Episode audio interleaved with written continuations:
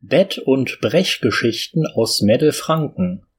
Eine Neuzusammenstellung von Lesungen, Analysen und Parodien der erotischen Kurzgeschichten von Rainer W. Kapitel 3 Das Kindermädchen Ich hatte gerade erst hier angefangen, als etwas passierte, das mich stark verunsicherte. Ich bin Katharina, bin gerade 22 geworden und habe in einem Haus angefangen zu arbeiten, das für meine Verhältnisse eigentlich viel zu luxuriös war. Aber ich kann es mir leider nicht aussuchen. Vor etwa einem Jahr ist mein Vater verstorben und Geschwister hatte ich keine. Meine Mutter starb bei meiner Geburt. Auf der Suche nach Arbeit bin ich auf eine Stelle gestoßen, in der es hieß junges Kindermädchen gesucht. Ausbildung wird gegeben, keine besonderen Vorkenntnisse erforderlich. Nur der Umgang mit Kindern muss stimmen und wird erwartet. Lesen fiel mir schwer. Schreiben auch Rainer. Und ich konnte es nur schwer. In der heutigen Zeit allerdings keine seltener Fall. Außerdem stand dabei, dass Unterkunft und Essen inklusive war, da die Kinder noch recht jung waren und viel Aufmerksamkeit brauchten. Das Vorstellungsgespräch war gelinde gesagt interessant. Der Herr des Hauses war ein attraktiver Mann namens Christopher Parrott. Er wohnte in einem großen Haus mit etwas mehr als 25 Räumen, inklusive Badezimmer und Küche. Er hatte neben mir drei weitere Angestellte. Das Gespräch wurde vom Herrn selbst geführt, vor mir waren bereits zwei andere da, wie es schien. Was mich da allerdings mehr überraschte, war, dass Herr Parrott nur einen Morgenmantel anhatte. Bei meinem verwunderten Blick meinte er nur, das wäre schneller gegangen. Er saß vor mir auf einem hohen Sessel, während ich gegenüber auf einem breiten Sofa saß. Das er nichts außer dem Mantel anhatte, konnte einfach erkennen, da sein Mental offen oben etwas geöffnet war, so dass man ein paar seiner Brusthaare sehen konnte. Und auch über den Beinen war er nicht richtig geschlossen. Ich versuchte nicht so genau hinzusehen. Das stellte sich allerdings nicht gerade als einfach heraus. Den der Herr schien sich absichtlich so zu bewegen, dass der Mantel verrutschte. Einmal, als ich einige Fragen zu mir beantwortete, folgte ich mir versehentlich seine Handbewegung mit den Augen, als er den Mantel etwas zurechtrückte. Ich kann mich täuschen, aber es sah aus, als hätte er es absichtlich gemacht, dass er den Mantel kurz angehoben hatte und ich genau in diesem Moment alles sehen konnte. Er war sehr gut bestückt, hatte einen schönen Penis und große Hoden. Etwas, was mir einen Stich in den Unterleib versetzte, so dass ich spürte, dass es mich erregte.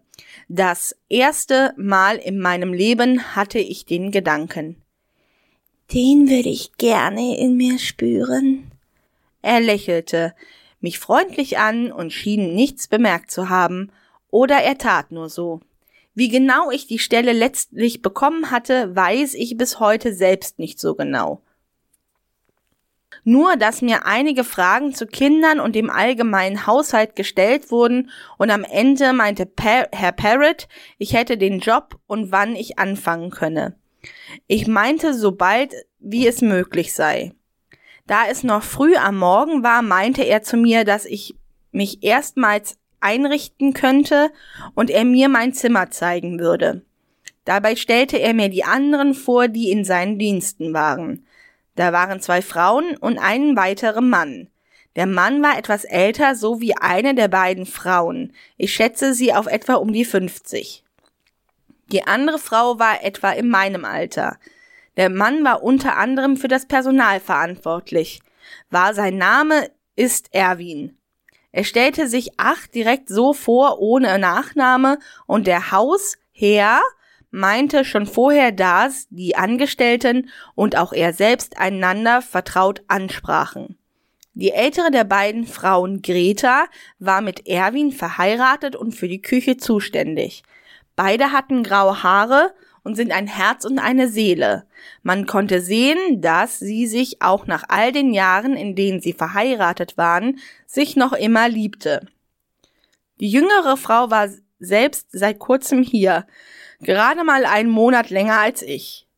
Allerdings schien es, als ob die nicht mehr lange für den Herrn arbeiten wollte. Die Arbeit war eigentlich recht einfach. Die Kinder waren beide noch sehr jung und mussten lediglich beschäftigt werden während des Tages. Das war keine wirklich schwere Aufgabe. Man merkte, dass beide gut erzogen waren. Vielleicht die das Ergebnis meiner Vorgängerun. Einmal täglich gegen die Mittagszeit machten wir einen Spaziergang durch den nahegelegenen Park. Da setzten wir uns ins Gras oder fütterten die Enten oder Tauben. Manchmal kam auch jemand mit einem Hund. Beim ersten Mal hatte ich Angst, er könnte den Kindern etwas tun, doch sie kannten den Hund schon und er ließ sich geduldig streicheln oder mit sich spielen. Ansonsten spielten wir im Haus oder auch in dem kleinen Garten hinter dem Haus. Von Zeit zu Zeit gesellte sich auch Erwin oder Greta zu uns. Die Kinder liebten Greta offensichtlich. Das konnte aber auch daran liegen, dass sie den Kindern von Zeit zu Zeit etwas Süßes zusteckte. Sie sah mich dann oft an und grinste breit, während die Kinder glücklich an einem Lolli lutschten oder an einem Keks knabberten. Auf die Gesundheit der Kinder brauchte ich allerdings nicht zu achten. Greta achtete immer darauf, dass sie nicht zu viel süße Sachen bekamen. Ich war aber natürlich dafür verantwortlich, wen es um ihre Kleidung oder Hygiene ging, wen es um Zähneputzen oder Baden ging. Abends, wen sie dann bereits im Bett waren, hatte ich Freizeit, sobald sie im Bett waren. Den Herrn sah ich in der ersten Woche eigentlich kaum. Normalerweise nur am Morgen, bevor er zur Arbeit ging und abends, als er nach Hause kam. Er kam dann meist zur Schlafenszeit ins Zimmer der Kinder und verbrachte noch eine kurze Weile mit ihnen. In der Zeit schickte R mich meist aber schon raus. Ich ging dann meist in die Küche zu Greta, trank einen Kaffee und redete mit ihr meist über das Mittagessen der Kinder am nächsten Tag. Nach etwa einer Stunde kam dann meist der Herr rein, meinte, die Kinder würden schlafen und bat mich immer darum, doch in etwa einer halben Stunde nochmal nach ihnen zu schauen. Meistens schliefen sie aber dann schon tief und fest, die die kleinen Engel, die sie ja auch waren. Am Freitagabend kam der Herr das erste Mal nach Hause, während die Kinder noch nicht ins Bett mussten. Es waren sehr liebe Jungs, die sich freuten, als er zu uns ins Zimmer kam und sich dazusetzte, während sie mit Bauklötzchen spielten. Beim Abendessen erzählten sie, was wir den Tag so gemacht hatten. Wir waren mittags im Park gewesen und hatten die Enten gefüttert. Ich lächelte, während ich an der Wand stand und es beobachtete. Sie erzählten, dass sie froh seien, dass er sich für mich entschieden hatte und wie viel Spaß wir hatten. Der Herr sah bei den Worten zu mir und lächelte mir zu. Ich errötete. An diesem Abend brachte er die Kinder selbst zu Bett und meinte, ich könnte mir bereits einen schönen Abend machen. Da begriff ich, wie sehr er seine Kinder liebte. Ich dankte ihm und ging zu Greta in die Küche, wo die Angestellten ihr Abendessen zu sich nahmen. Danach ging ich in mein Zimmer. Ich war gerade dabei, mich auszuziehen, um früh schlafen zu gehen, als es an der Tür klopfte. Ich öffnete sie, weil ich dachte, es sei vielleicht Greta. Sie hatte gemeint, sie wolle mir noch etwas Wäsche bringen, die sie mir gewaschen hatte. Allerdings war es der Herr. Er fragte, ob er eintreten dürfe, und ich konnte natürlich schlecht Nein sagen. Allerdings war ich bereits in meinem Unterkleid, was ich aber nicht bedachte. Er trat ein, sah mich kurz mit einem leichten Lächeln an, das mir wieder erroten ließ, und meinte, dass wir uns doch setzen können. Das Zimmer war nicht besonders groß, es gab ein Bett, einen Schrank und einen Schreibtisch mit Stuhl. Ich nickte, woraufhin er sich aufs Bett setzte, so dass ich mich auf den Stuhl setzen musste. Ich war etwas verschämt, bisher hatte mich noch kein Mann so gesehen, abgesehen von meinem Vater natürlich. Er achtete aber gar nicht groß auf meinen Aufzug und fragte mich, waren die Jungs während der Woche auch brav? Ich weiß, Sie mir erzählten, aber Sie lassen natürlich gerne Ihre Streiche aus. Ich lächelte. Ja, Herr, Sie waren echte Engel. Er sah mich überrascht an. Komisch. Normal sind sie echte Wirbelwinde. Ich kicherte.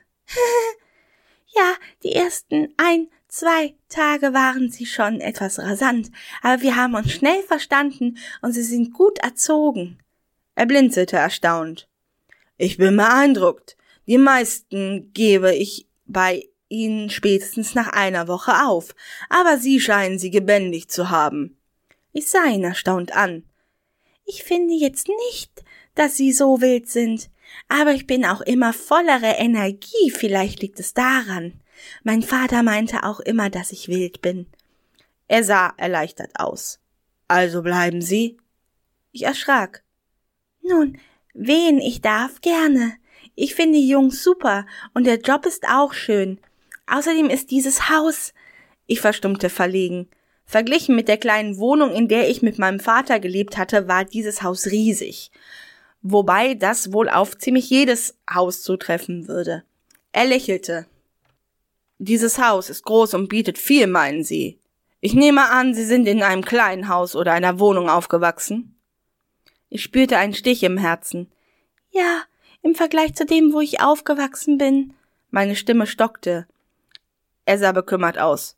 Entschuldigen Sie, Sie dürfen natürlich bleiben, umso mehr freue ich mich, wen Sie mit den Kindern auskommen. Solange Sie hier arbeiten wollen, können Sie bleiben. Das Haus ist ohnehin zu groß für uns, vor allem, dass uns Annelie verlassen wird. Ich sah ihn erstaunt an, als er aufstand. Er wünschte mir eine gute Nacht, dann ging er. Ich blieb erstaunt und verwundert zurück. Als ich an diesen Abend ins Bett ging, lag ich noch eine ganze Weile wach. Als ich mitten in der Nacht erwachte, merkte, dass ich zur Toilette muss, stand ich auf und ging zur Toilette. Nachts war es hier wirklich unheimlich. Es mussten auch bereits alle im Bett sein. Es dürfte nach Mitternacht sein. Als ich auf dem Weg zurück in mein Zimmer war, kam ich am Salon vorbei, aus dem ein leichter Lichtschein fiel. Neugierig geworden, wie es wohl war, wen der Salon leer war, ging ich auf die Tür zu. Was ich da sah, überraschte und schockierte mich erst. Auf dem Teppich vor dem Feuer lagen drei Menschen. Der Herr unten auf ihm Greta und auf ihr wiederum Erwin. Sie waren nackt, stöhnten und waren offensichtlich gerade beim Sex. Schockiert, aber fasziniert sah ich zu, wie Erwin seine Frau von hinten nahm, während der Herr sie offenbar von vorne beglückte. Ich wusste nicht mal, dass sowas möglich ist, geschweige den es jemand machen würde. Sex außerhalb der Ehe galt generell als Tabu und selbst dann war es nur in einer Position erlaubt. Ich wollte gehen und mich unbemerkt in mein Bett schleichen, aber ich konnte meinen Blick nicht von den drei nackten Leibern abwenden. Überrascht spürte ich auch noch, dass mich das Ganze erregte. Ich spürte etwas, das ich bis dahin nicht kannte und mein Unterleib sich zusammenzog.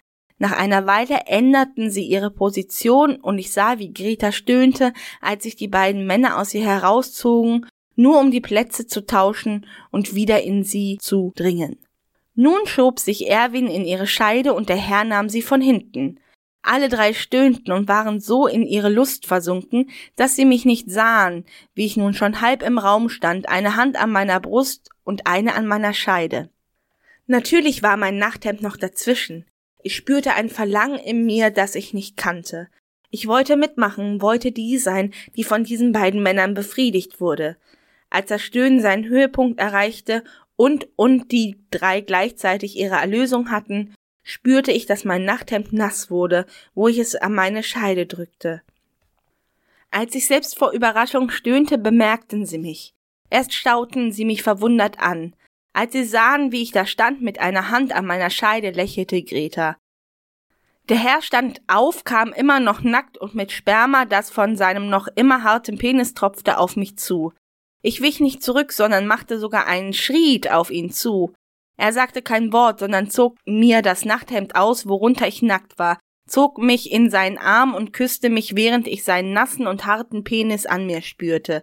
Dann betrachtete er mich einfach, sah mich von oben bis unten an. Die beiden anderen im Hintergrund saßen da Arm in Arm beobachteten uns, während Greta Erwins noch halb steifen in der Hand hielt und aus ihrer Scheide das Sperma floss. Der Herr führte mich zu ihnen, verunsichert folgte ich ihm, setzte mich zwischen ihn und Erwin, der mich lüstern anschaute. Jetzt erst begriff ich, dass ich mir das nicht eingebildet hatte. Mir war schon die ganze Woche, als würde er sich vorstellen, wie ich nackt aussah. Da er ja verheiratet und seine Frau offensichtlich liebte, dachte ich, ich bilden mir das nur ein. Ich sah, wie sein Halbsteifer bei meinem Anblick wieder wuchs. Er war groß, genau wie der Herr, und ich war noch Jungfrau. Etwas verunsichert wollte ich ihn anfassen, sah dann aber schuldbewusst Greta an. Immerhin war es ihr Mann. Meine Hand, die ich schon leicht gehoben hatte, nahm sie am Handgelenk und zog sie zu dem härter werdenden Erwin, der, als ich ihn umfasste, stöhnte und ich spürte, wie ein Pulsieren durch ihn ging. Ich glaube, er wurde nur härter, weil die Leichenstarre einsetzt, aber ich bin mir nicht sicher. Dieses Gefühl spürte ich selbst an mir und merkte, wie es mich erregte, ihn so anzufassen. Der Herr hatte sich nun vor mich auf den Boden gelegt, öffnete meine Beine und ich spürte das erste Mal die Zunge eines Mannes. Ich stöhnte und spürte, wie ein unbekanntes Gefühl in mir aufstieg. Grete hatte angefangen, meine Hand auf und ab zu bewegen, was ich inzwischen fast von alleine machte, während Erwin nun voll aufgerichtet dasaß und stöhnte, während ich ihn mit der Hand befriedigte. Greta massierte er dabei die Brüsten saugte und saugte an ihnen. Katharina? Ich spürte eine Berührung an meinen Brüsten von hinter mir. Ich stand im Salon, die Kinder waren gerade Richtung Speisezimmer davongelaufen. Der Herr hielt mich von hinten umarmt und meinte, alles okay bei dir? Du wirkst so abgelenkt. Ich drehte mich um, er war angezogen und war auf dem Weg ins Esszimmer hinter mir stehen geblieben. Als er mich ansah, meinte er lächelnd, komm heute Nacht zu mir ins Schlafzimmer. Dann ging er um mich herum und ließ mich mit einem freudigen Gefühl von Erregung stehen. Ich begriff gerade nicht, was das war. Aber diese Aussage konnte eigentlich ja nur eine eindeutige Einladung sein, oder? Nachdem die Kinder im Bett waren und es schon ein klein wenig später am Abend war, stand ich vor der Tür des Schlaumeier. Meine Gedanken überschlugen sich. Ich wusste an diese geile Fantasie denken. Mir war klar, dass sowas in der Wirklichkeit wohl kaum passieren würde. Ich trug wie in meinem Tagtraum nur ein dünnes weißes Nachthemd. Als ich klopfte, kam ein herein und ich öffnete die Tür. Komm herein und schliss die Tür hinter dir bitte. Ich tat wie mir geheimen Schloss die Tür und drehte mich um. Das Zimmer war recht groß mit großen Fenstern, die allerdings von langen seidenglänzenden bedenkt waren. Ein großes Himmelbett stand der Tür gegenüber an der Wand. Rechts war ein offener Kamin mit einem runden Teppich und zwei hochlehniger Sesseln davor. Links an der Wand standen zwei große Schränke und eine Kommode. Der Herr lag mir zugewandt auf dem Bett. Er hatte wie bei dem Vorstellungsgespräch nur einen Bademantel an, der dieses Mal zwar zusammengebunden war, sein Unterleib aber offen zeigte. Ich blieb verschämt und unsicher an der Tür stehen. Komm ruhig her. Ich hoffe, du hast nichts dagegen, aber ich habe es mir bequem gemacht. Als ich langsam und zögernd auf ihn zukam, murmelte ich etwas, das er aber nicht verstehen hätte können. Unsicher, wo ich mich hinstellen und was von mir erwarten würde, blieb ich am Fußende des Bettes stehen. Er lächelte mich an, als er erkannte, dass ich nur das Nachthemd anhatte. Er klopfte mit der Hand auf das Bett neben sich und meinte Komm, leg dich doch einen Moment zu mir. Ich spürte, wie es mich erregte, sein Glied war nicht steif, aber ich konnte sehen, dass er auch erregt war. Da sein Bademantel ihn nicht verdeckte und er zusätzlich die andere Hand auf mein Bein gelegt hatte, sah man alles. Herr, das geht doch nicht. Meine Stimme klang seltsam. Er lächelte. Ach, warum? Es ist mein Haus und niemand hier wird dich dafür bestrafen. Er legte den Kopf schief. Nicht sehr, fügte er mit einem Lächeln hinzu. Er ließ mir einen Moment zu überlegen, ich hätte auch gehen können, doch der Traum von Abend hatte mich immer noch in seiner Erregung. Ich kletterte etwas unbeholfen auf das Bett und legte mich unsicher neben ihn. Dabei lag ich auf dem Rücken und schaute nur nach oben an die Himmelbettdecke. Es war ein ungewöhnlich schönes Bett, das auch noch dazu sehr weich war. Ich erstarrte, als der Herr sich mir zuwandte und zu sprechen anfing. Zunächst möchte ich dir sagen, egal was hier in diesem Zimmer heute passiert, Du kannst jederzeit gehen, wen du möchtest. Ich sah ihn an und er fügte hinzu, es wird auch keine Auswirkung auf Dina Arbeit hier haben. Ich spürte, wie ich mich entspannte. Das war meine größte Sorge gewesen. Wen ich darauf vertrauen konnte, war es ja kein Problem, und ich spürte, wie ich mich deutlich entspannte. Das schien dem Herrn auch aufgefallen zu sein. Keine Sorge, damit hat das hier nichts zu tun. Ich sah ihn an, er lächelte, als mein Blick an ihn hinabwanderte, sah ich, dass er sein Glied in der Hat hatte. Er sah meinen Blick. Möchtest du mich mal anfassen? Ich nickte erregt und unsicher. Er nahm seine Hand von sich und wartete gespannt. Ich sah, dass er nun schon härter zu sein schien, allerdings war er wohl immer noch nicht wirklich hart. Als meine Hand ihn umfasste, er war wirklich groß, spürte, wie weich und doch hart er war. Ich spürte, dass er anzuschwellen begann und das Weiche wurde hart. Das Gefühl war einfach schön und ich spürte, welche Auswirkungen es auf mich hatte. Als ich anfing, ihn zu bewegen, ließ der Herr ein tiefes, erregtes Brummen hören und seine Hand legte sich auf mein Bein. Spürte, wie mir heiß wurde. Während ich ihn bewegte und er immer härter wurde, fing er an, mein Nachthemd nach oben zu schieben. Ich ließ es mir gefallen, denn ich wollte seine Haut auf meiner spüren. Als es mir so weit nach oben geschoben hatte, dass er meine Scheide sehen konnte, spürte ich, wie seine Finger von meinem Bein meiner nassen Muschi näherten. Ich spürte, wie ich seine Finger mich berührten, und er gab ein überraschtes Geruch von sich. Instant stinking. Großartig. er beugte sich zu mir, küsste mich, während er meine Scheide mit den Fingern zu reiben begann. Dabei stöhnte ich. Er flüsterte mir ins Ohr. So bereit hatte ich es nicht erwartet. Ich stöhnte auf, als ich spürte, wie er seinen Finger leicht in mich schob. Ich umfasste ihn etwas fester und spürte, dass er nun hart war. Ich ließ ihn los und machte etwas, da ich bis heute nicht verstehen konnte. Ich schubste ihn leicht von mir, so dass er mich loslassen musste, seine Finger aus mir herauszog und auf den Rücken liegen blieb. Er machte keine Anstalten, mich aufzuhalten, als ich mich über ihn beugte und auf ihn setzte. Als er in mich eindrang, spürte ich einen Schmerz, doch er war nicht schlimm. Das Gefühl von ihn in mir war viel schöner. Ich stöhnte, als er immer tiefer in mich eindrang. Er hatte seine Hände an meine Hüfte gelegt, während ich mit dem Gefühl von ihm in mir hingab. Als er ganz in mir war, stöhnte er auch auf und meinte, Gott, bist du eng! Ich bewegte mich und spürte, wie er sich in mir bewegte. Langsam fing ich an, mich auf ihm zu bewegen und spürte, wie er aus mir herausglitt und wieder hinein. Nie im Leben hatte ich ein derartiges Gefühl, allerdings dauerte das Vergnügen weniger lang, als ich gehofft hatte. Schon nach wenigen Stößen in mich stöhnte er Oh, ich komme. Und bei diesem Stoß in mich spürte ich, wie er seinen Saft in mich spritzte. Ich wollte mehr, doch er schien erstmal nicht mehr zu können. Als er mich anhob, damit er aus mir herausgleiten konnte und ich auf ihm zusammensackte, fiel mir meine Stellung ein, und ich schämte mich dafür, dass ich mich so hatte gehen lassen. Ich wollte mich neben ihn legen, doch er hielt mich auf sich so, dass sich meine Brüste gegen ihn drückten. Er zog meinen Kopf zu sich herab, um mich zu küssen. Nach dem Kuss, der lang und mit Zunge sich gut angefühlt hatte, meinte er zu mir, es tut mir leid, dass ich so schnell kam aber so eng wie du bist, konnte ich es nicht länger aushalten. Ich möchte es wenig darf, aber wieder gut machen.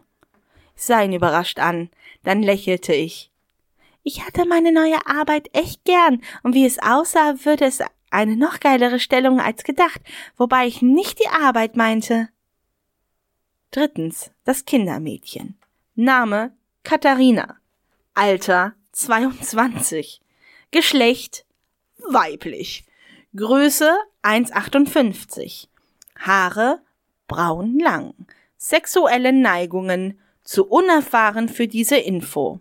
Zusatz das Kindermädchen. Name Christopher Parrott, Alter 31, Geschlecht männlich, Größe 1,75, Haare schwarz, kurz, sexuellen Neigungen, steht auf Rollenspiele.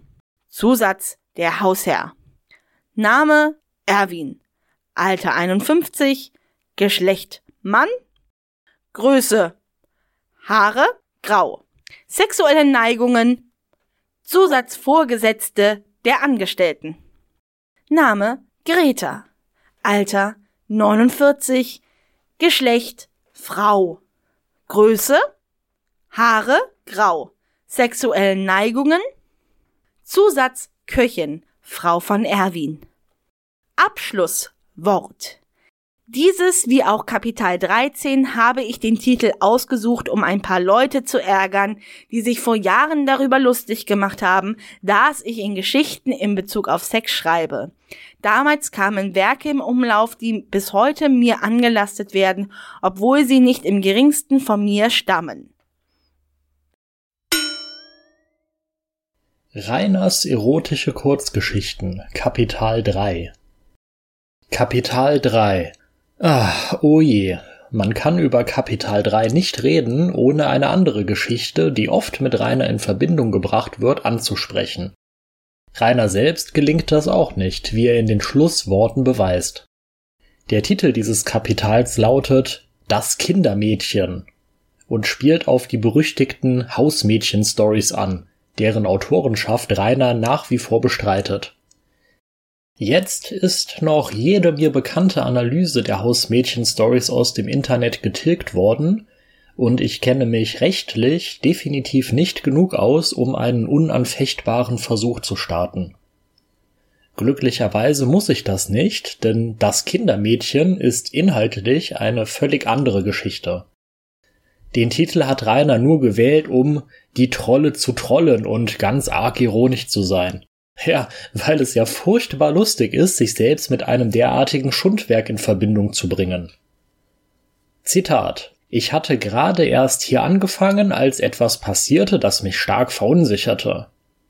Das ist der erste Satz des Kapitals. Er mutet ein wenig merkwürdig an, weil im Anschluss erstmal die Lebensgeschichte der Protagonistin einschließlich der Bewerbung um eben diese Stelle geschildert wird.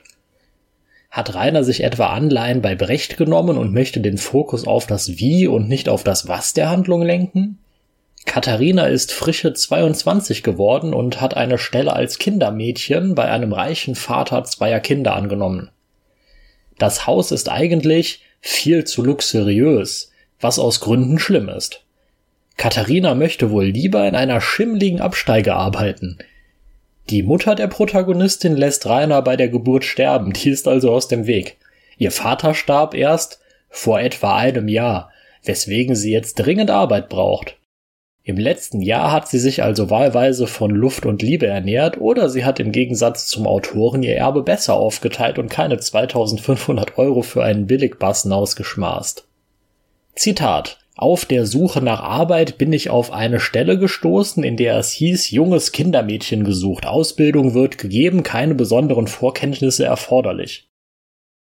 Ja, denn wer gibt seine Kinder nicht in die Obhut der nächstbesten Frau ohne Fachkenntnisse? Hauptsache jung und ein knackiger Hintern. Interessant ist auch, dass man zur Ausbildung von Erziehenden berechtigt ist, nur weil man sich erfolgreich reproduziert hat. Zitat Lesen fiel mir schwer und ich konnte es nur schwer. Das Self-Insert des Autors ist in Kapital 3 nun also weiblich. Demnach beweist der Empathielord hier seine schriftstellerischen Künste. Ich bin gespannt. Zitat In der heutigen Zeit allerdings kein seltener Fall. Bitte? Spielt diese Geschichte gar nicht in der Gegenwart? Leider nennt Rainer keine Jahreszahl, aber die im Kapital geschilderte Welt erinnert ein wenig an die von Effi Briest. Oder um Rainer vermutlich eher bekannte Werke zu nennen, die kleine Prinzessin Sarah oder Heidi. Die biologischen Eltern sind tot oder abwesend, um die Kinder der Reichen kümmern sich Angestellte, die bei den feinen Herrschaften wohnen. Soziale Netze existieren nicht, wer sich nicht als billige Arbeitskraft verdingt, bleibt eben hungrig. Gleichzeitig sind Ausbildungen aber üblich und der Umgang mit Kindern, der stimmen muss, beinhaltet nicht das Einprügeln auf Valtari und Fredegundis beziehungsweise die beiden namenlosen Söhne des Hausherren. Zitat. Der Hausherr wohne in einem großen Haus mit etwas mehr als 25 Räumen inklusive Badezimmer und Küche. Das erinnert an dieses Lied. Das nächste Lied heißt Ich fick dich durch die ganze Wohnung. Zitat. Das Vorstellungsgespräch war gelinde gesagt interessant. Christopher Parrott, der Hausherr, sitzt nämlich nur im Morgenmantel da, weil das schneller ging. Und wer von uns saß nicht schon mal halbnackt bei einem Bewerbungsgespräch, weil die fünf Minuten fürs Anziehen einfach nicht mehr da waren? Zitat, dass er nichts außer dem Mantel anhatte, konnte einfach erkennen, da sein Mental oben etwas geöffnet war. Ah, mit einem offenen Schädelbruch sollte man ins Krankenhaus. Zitat, und auch über den Beinen war er nicht richtig geschlossen. Ich versuchte nicht so genau hinzusehen. Der gute Herr Parrot, oder soll das eigentlich Poirot oder Parot heißen, integriert ein wenig sexuelle Belästigung ins Bewerbungsgespräch. Vor Katharina waren wohl schon zwei andere Kandidatinnen da, die sich den kleinen Papagei ansehen mussten. Zum Glück existieren noch keine Arbeitsgerichte, sonst säße Herr Parrot jetzt neben Dorian im Knast. Zitat Es sah aus, als hätte er es absichtlich gemacht, dass er den Mantel kurz angehoben hatte und ich genau in dem Moment alles sehen konnte. Er war sehr gut bestückt, hatte einen schönen Penis und große Hoden etwas, was mir einen Stich in den Unterleib versetzte, so dass ich spürte, dass es mich erregte. Das erste Mal in meinem Leben hatte ich den Gedanken, den würde ich gern in mir spüren. Zitat Ende. Ja, die Gedankenwelt einer Frau wird hier perfekt wiedergegeben. Also Jungs, bitte mitschreiben. Wenn ihr eine Mulle so richtig beeindrucken wollt, packt im Bus einfach mal den Pensi aus. Jede normale Frau wird sich sofort aufspießen wollen. Zitat wie genau ich die Stelle letztlich bekommen hatte, weiß ich bis heute selbst nicht so genau. Zitat Ende. Ich vermute einen Zusammenhang damit, dass du nicht sofort schreiend die Verlassung eingeleitet hast, als dir der Hausherr seinen Kock unter die Nase gehalten hat. Zitat, am Ende meinte Herr Parrott, ich hätte den Job und wann ich anfangen könnte. Zitat Ende. Klingt wie ein Originalzitat aus dem späten 19. Jahrhundert, oder? Sie antwortet dann noch mit, also Herr Parrott, oder darf ich Chris sagen, ich muss in der Giftmüllfabrik noch zwei Monate ran und aus dem Mietvertrag im Armenhaus komme ich auch erst in ein paar Wochen raus. Dann möchte ich erstmal entspannen, so ein Urlaub in Goa, damit ich mich spirituell finden kann, verstehst du? Wir sehen uns dann in einem halben Jahr, okay? Brudi muss los. Leider tut Katharina das nicht, sondern möchte am liebsten schon gestern anfangen. Sie darf sich dann gleich in ihrem neuen Zimmer einrichten, weil sie offenbar ihren kompletten Besitz mit zum Bewerbungsgespräch gebracht hat.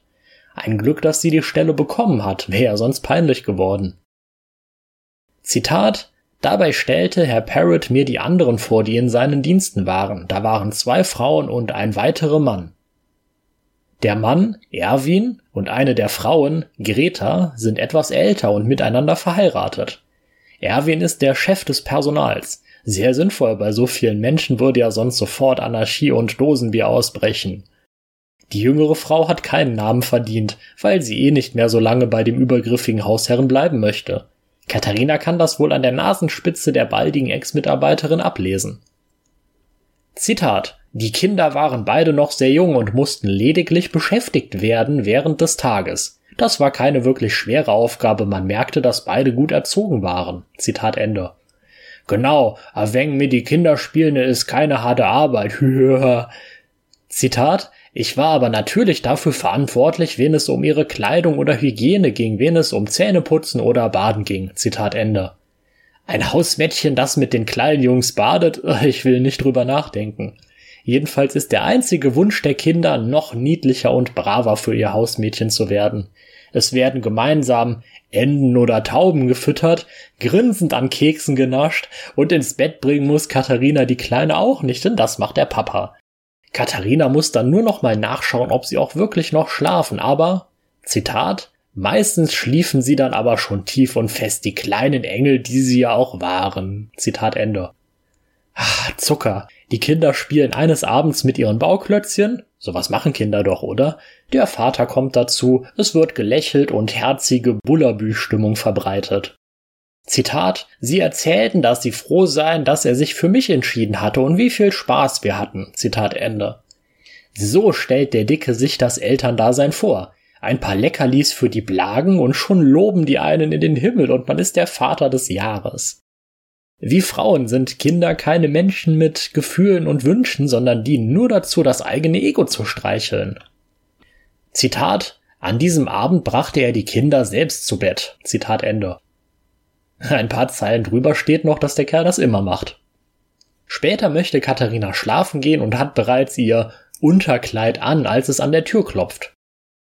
Zitat, ich öffnete sie, weil ich dachte, es sei vielleicht Greta. Sie hatte gemeint, sie wolle mir noch etwas Wäsche bringen, die sie mitgewaschen hatte. Zitat Ende. Na sicher, die ältere Kollegin wäscht, vermutlich von Hand, die Wäsche ihrer Mitarbeiterin, weil sie so eine gute Seele ist. Macht Katharina eigentlich irgendwas, um ihr Gehalt zu rechtfertigen? Sie kocht nicht, sie putzt nicht, sie bringt die Kinder nicht ins Bett. Maximal führt Katharina die kleinen Avengen im Park Gassi oder steht unmotiviert in der Ecke, während die Jungs sich selbst beschäftigen. Es ist aber Herr Parrot, der Kraft seiner vorgesetzten Stellung natürlich nicht weggeschickt werden darf. Katharina ist ihr liederlicher Aufzug voll peinlich, obwohl sie doch erst vor ein paar Tagen das Gemächt vom guten Christ gesehen hat. Offensichtlich ist Zeit für das allwöchentliche Angestelltengespräch. Nach ein paar Tagen hat Katharina sicherlich schon ein sehr umfassendes Verständnis von ihrer neuen Stelle und kann kompetentes Feedback geben. Zitat Waren die Jungs während der Woche auch brav? Ich weiß, was sie erzählen, aber sie lassen natürlich gerne ihre Streiche aus. Ich lächelte. Ja, Herr, sie waren echte Engel. Zitat Ende. Ja, Meister, äh, Daddy, und ich war auch ein ganz braves Mädchen. Uh. Herr Parrot lobt Mary Poppins äh, Katharina dann sehr intensiv, weil jedes Kindermädchen nach kürzester Zeit aufgegeben hat. Aber die gute Kathi ist natürlich ein ganz besonderer Mensch und hat die Jungs problemlos im Griff.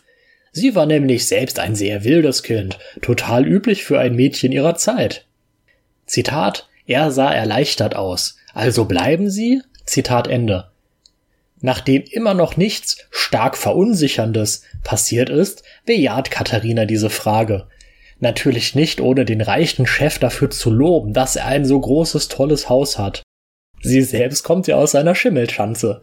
Herr Parrot entschuldigt sich, weil er sie an die ersten 21 Jahre ihres Lebens erinnert hat und bietet ihr eine Bleibe auf Lebenszeit an. Warum auch nicht? Ein analphabetisches Kindermädchen kann man ja immer brauchen. Zitat Solange Sie hier arbeiten wollen, können Sie bleiben. Das Haus ist ohnehin zu groß für uns. Vor allem, dass uns Annelie verlassen wird. Ich sah ihn erstaunt an, als er aufstand. Zitat Ende. Ja, ich bin auch erstaunt, dass die doofe, undankbare dritte Angestellte einen Namen verdient hat. Christopher Parrott geht, Katharina schläft irgendwann ein und wacht dann mitten in der Nacht auf, weil sie aufs Klo muss. Anstatt einen Nachttopf zu benutzen, meddelt sie quer durchs Haus und bemerkt auf dem Rückweg einen merkwürdigen Lichtschein aus dem Salon. Edzardler muss sich alle Minderjährigen bitten, die Verlassung einzuleiten, denn der nicht jugendfreie Teil geht los. Zitat der Herr unten auf ihm Greta und auf ihr wiederum Erwin. Sie waren nackt, stöhnten und waren offensichtlich gerade beim Sex. Zitat Ende. Der unschuldigen Katharina ist das Konzept einer in Fachkreisen Dreier mit DP genannten Praktik vollkommen neu und sie ist schwer schockiert. Zitat Sex außerhalb der Ehe galt generell als Tabu und selbst dann war es nur in einer Position erlaubt. Zitat Ende. Ich find's ja lustig, dass Sex ein so großes Tabuthema ist, aber trotzdem jedes dahergelaufene Straßenmädel die Einzelheiten dazu kennt. War das, wir befinden uns doch nicht im ausgehenden 19. Jahrhundert, sondern wegen der Missionarsstellungspflicht im Mittelalter, damals Thema bei der Sonntagspredigt? Wenn ein Mann seinen Luan in die Scheide einer Magd steckt, dann ist das nur erlaubt, wenn er obne und sie gottesfürchtig untne liegt. Katharina, die schon beim Bewerbungsgespräch feucht ob des Genitals des Parrot-Burschen wurde, spürt nun angeblich das erste Mal in ihrem Leben sexuelle Erregung. Wie magisch angezogen meddelt sie in den Raum und darf beobachten, wie Erwin direkt von Anal zu Vaginalverkehr übergeht. Bitte, bitte macht das nicht. Ich kann nicht aus eigener Erfahrung sprechen, weil ich keine verdammte Idiotin bin, aber das gibt die Pilzinfektion des Todes. Zwischendurch immer waschen oder Kondom wechseln, sonst habt ihr nicht lange Freude an eurer Mulle. Katharina ist so gefangen von der Szenerie, dass sie an sich Hand anlegt. Die drei Liebenden kommen natürlich gleichzeitig zum Höhepunkt und auch Katharina hat einen Orgasmus, weil sie ihre Hand ungefähr in der Nähe ihrer Mumu hatte. Zitat, ich spürte, dass mein Nachthemd nass wurde. Zitat Ende. Selbstverständlich macht sie Squiddy. Die drei HöllenkandidatInnen bemerken endlich Katharina und es wird sich gewundert und gelächelt. Zitat, der Herr stand auf, kam immer noch nackt und mit Sperma, das von seinem noch immer harten Penis tropfte auf mich zu. Zitat Ende. Äh, können Pensies das? Rumspritzen, tropfende und trotzdem noch völlig steif sein? Wenn ja, fragt mich bitte nie wieder nach Sexschreibende, denn dann bin ich furchtbar im Bett. Katharina wird nun klar, dass Erwin schon seit ihrem Arbeitsantritt spitz auf sie war. Es fließen die Körperflüssigkeiten am rauschenden Bach, klipp klapp. Man will das gar nicht so genau wissen. Alle sind eigentlich schon mehrere Male fertig, aber Herr Parrot lädt Katharina trotzdem in sein Schlafgemach ein. Zitat Ich stand im Salon, die Kinder waren gerade Richtung Speisezimmer davongelaufen. Zitat Ende. Ja, das passiert mitten in der Sexszene im Salon. Irgendwann lange nach Mitternacht rennen die kleinen Kinder des Hausherren also an den rumfuckenden Menschen vorbei. Zitat Komm heute Nacht zu mir ins Schlafzimmer. Ich begriff gerade nicht, was das war. Aber diese Aussage konnte ja eigentlich nur eine eindeutige Einladung sein, oder? Zitat Ende. Was viele nicht wissen, traut euch, kommt zu mir, ist eigentlich nur eine Aussage, die man eventuell als eindeutige Einladung interpretieren kann. Zitat. Nachdem die Kinder im Bett waren und es schon ein wenig später am Abend war, stand ich vor der Tür des Schlaumeier. Zitat Ende. Ja, die Autokorrektur ist meine einzige Freundin. Nur sie schenkt mir ein wenig Comic Relief in diesem ekelhaften Buch. Und warum ist schon wieder ein neuer Tag? Warum ist dieser schon wieder vorbei? Damit der Autor bloß ja keine langweiligen medalfreien Szenen mehr beschreiben muss. Zitat, ich musste an diese geile Fantasie denken. Zitat Ende. Äh, das ist nicht passiert? Katharina wacht gerade mitten am Tag aus einem Traum auf? Was? Wie kann eine Jungfrau ohne Internet sowas träumen? Aus Gründen muss Katharina jetzt im Nutten-Outfit in das Büro des Chefs, macht sich dabei notgeile Gedanken und wird von Herrn Parrot im altbekannten Bademantel begrüßt. Der ist zwar zugeknotet, aber zeigt, Zitat, seinen Unterleib offen. Keine Mulle kann beim Anblick eines Pensies widerstehen, und so geht Katharina gerne auf die Aufforderung ein, sich doch zu Christopher zu legen. Denn, Zitat, es ist mein Haus und niemand hier wird dich dafür bestrafen. Zitat Ende. Hm. Zitat, er legte den Kopf schief. Nicht sehr, fügte er mit einem Lächeln hinzu. Zitat Ende. Ba, ba, ba. Oh, diese ungewollte DS-Scheiße immer. Grüße gehen raus an alle, die in einer einvernehmlichen 24-7-Beziehung leben. Ihr seid super und juckende Geschlechtskrankheiten für alle, die unerfahrene und ahnungslose Leute in Sachen reinquatschen, die sie gar nicht verstehen. Naja, es wird Aven gefummelt und, Zitat, und er gab ein überraschtes Geruch von sich. Zitat Ende. Es war ein Angstfurz. Die beiden meddeln und Rainer kommentiert mal wieder die unglaubliche Enge der jungfräulichen Katharina. Mich macht das Met. Die Vagina ist ein Muskel, der wie jeder andere Muskel durch Training gestärkt wird. Erfahrene Frauen sind also trainierter, Jungfrauen höchstens deswegen eng, weil sie unentspannt und verkrampft sind. Die Mullen haben dann Schmerzen und definitiv keine multiplen Orgasmen. Zusätzlich, Matt, macht mich Reiners Angst vor dem verfrühten Erguss. Herr Parrot entschuldigt sich, weil er so früh kam. Drei Viertel der Mullen können rein anatomisch nicht durch Penetration kommen, denen muss man anders helfen. Das hat nichts mit Technik oder Länge oder Umfang zu tun, sondern liegt an ihr. Ist halt so und ist nicht schlimm, wenn alle Beteiligten aufeinander achten. Aber Zauberer Rainer macht natürlich ein Drama draus, weil er seine Alte nicht 30 Minuten durchgenommen hat. Endlich sind wir bei den Charaktersteckbriefen. Zitat Name Christopher Parrot. Sexuellen Neigungen steht auf Rollenspiele. Zitat Ende. Und das wissen wir, weil? Fragezeichen. Zitat Abschlusswort. Dieses wie auch Kapital 13 habe ich den Titel ausgesucht, um ein paar Leute zu ärgern, die sich vor Jahren darüber lustig gemacht haben, dass ich Geschichten in Bezug auf Sex schreibe. Damals kamen Werke in Umlauf, die bis heute mir angelastet werden, obwohl sie nicht im geringsten von mir stammen. Zitat Ende.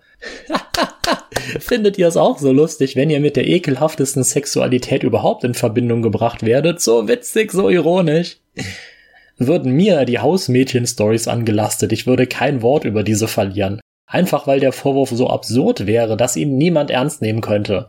Ganz sicher würde ich keine unbedarften Lesenden auf das dunkelste Kapitel meiner Online-Präsenz hinweisen. Ich kotzte.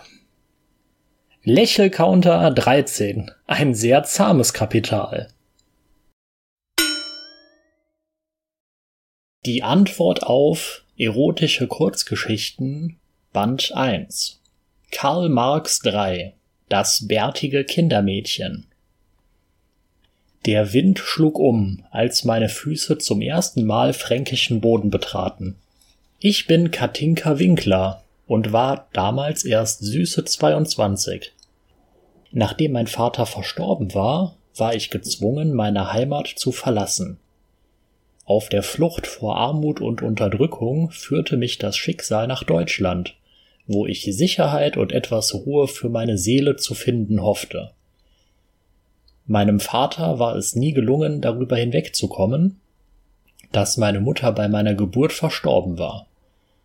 Da ich der letzte Mensch war, den er hatte, durfte ich so gut wie nie unsere Wohnung verlassen, geschweige denn andere Menschen kennenlernen. Die pure Not zwang mich dazu, meine Schüchternheit zu überwinden und in den Westen aufzubrechen.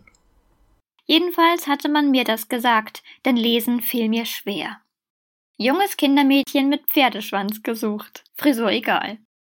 Das Vorweisen einer Ausbildung ist genauso optional wie das Zahlen einer Vergütung. Gelegentlicher Umgang mit Kindern, freie Kost und Logis.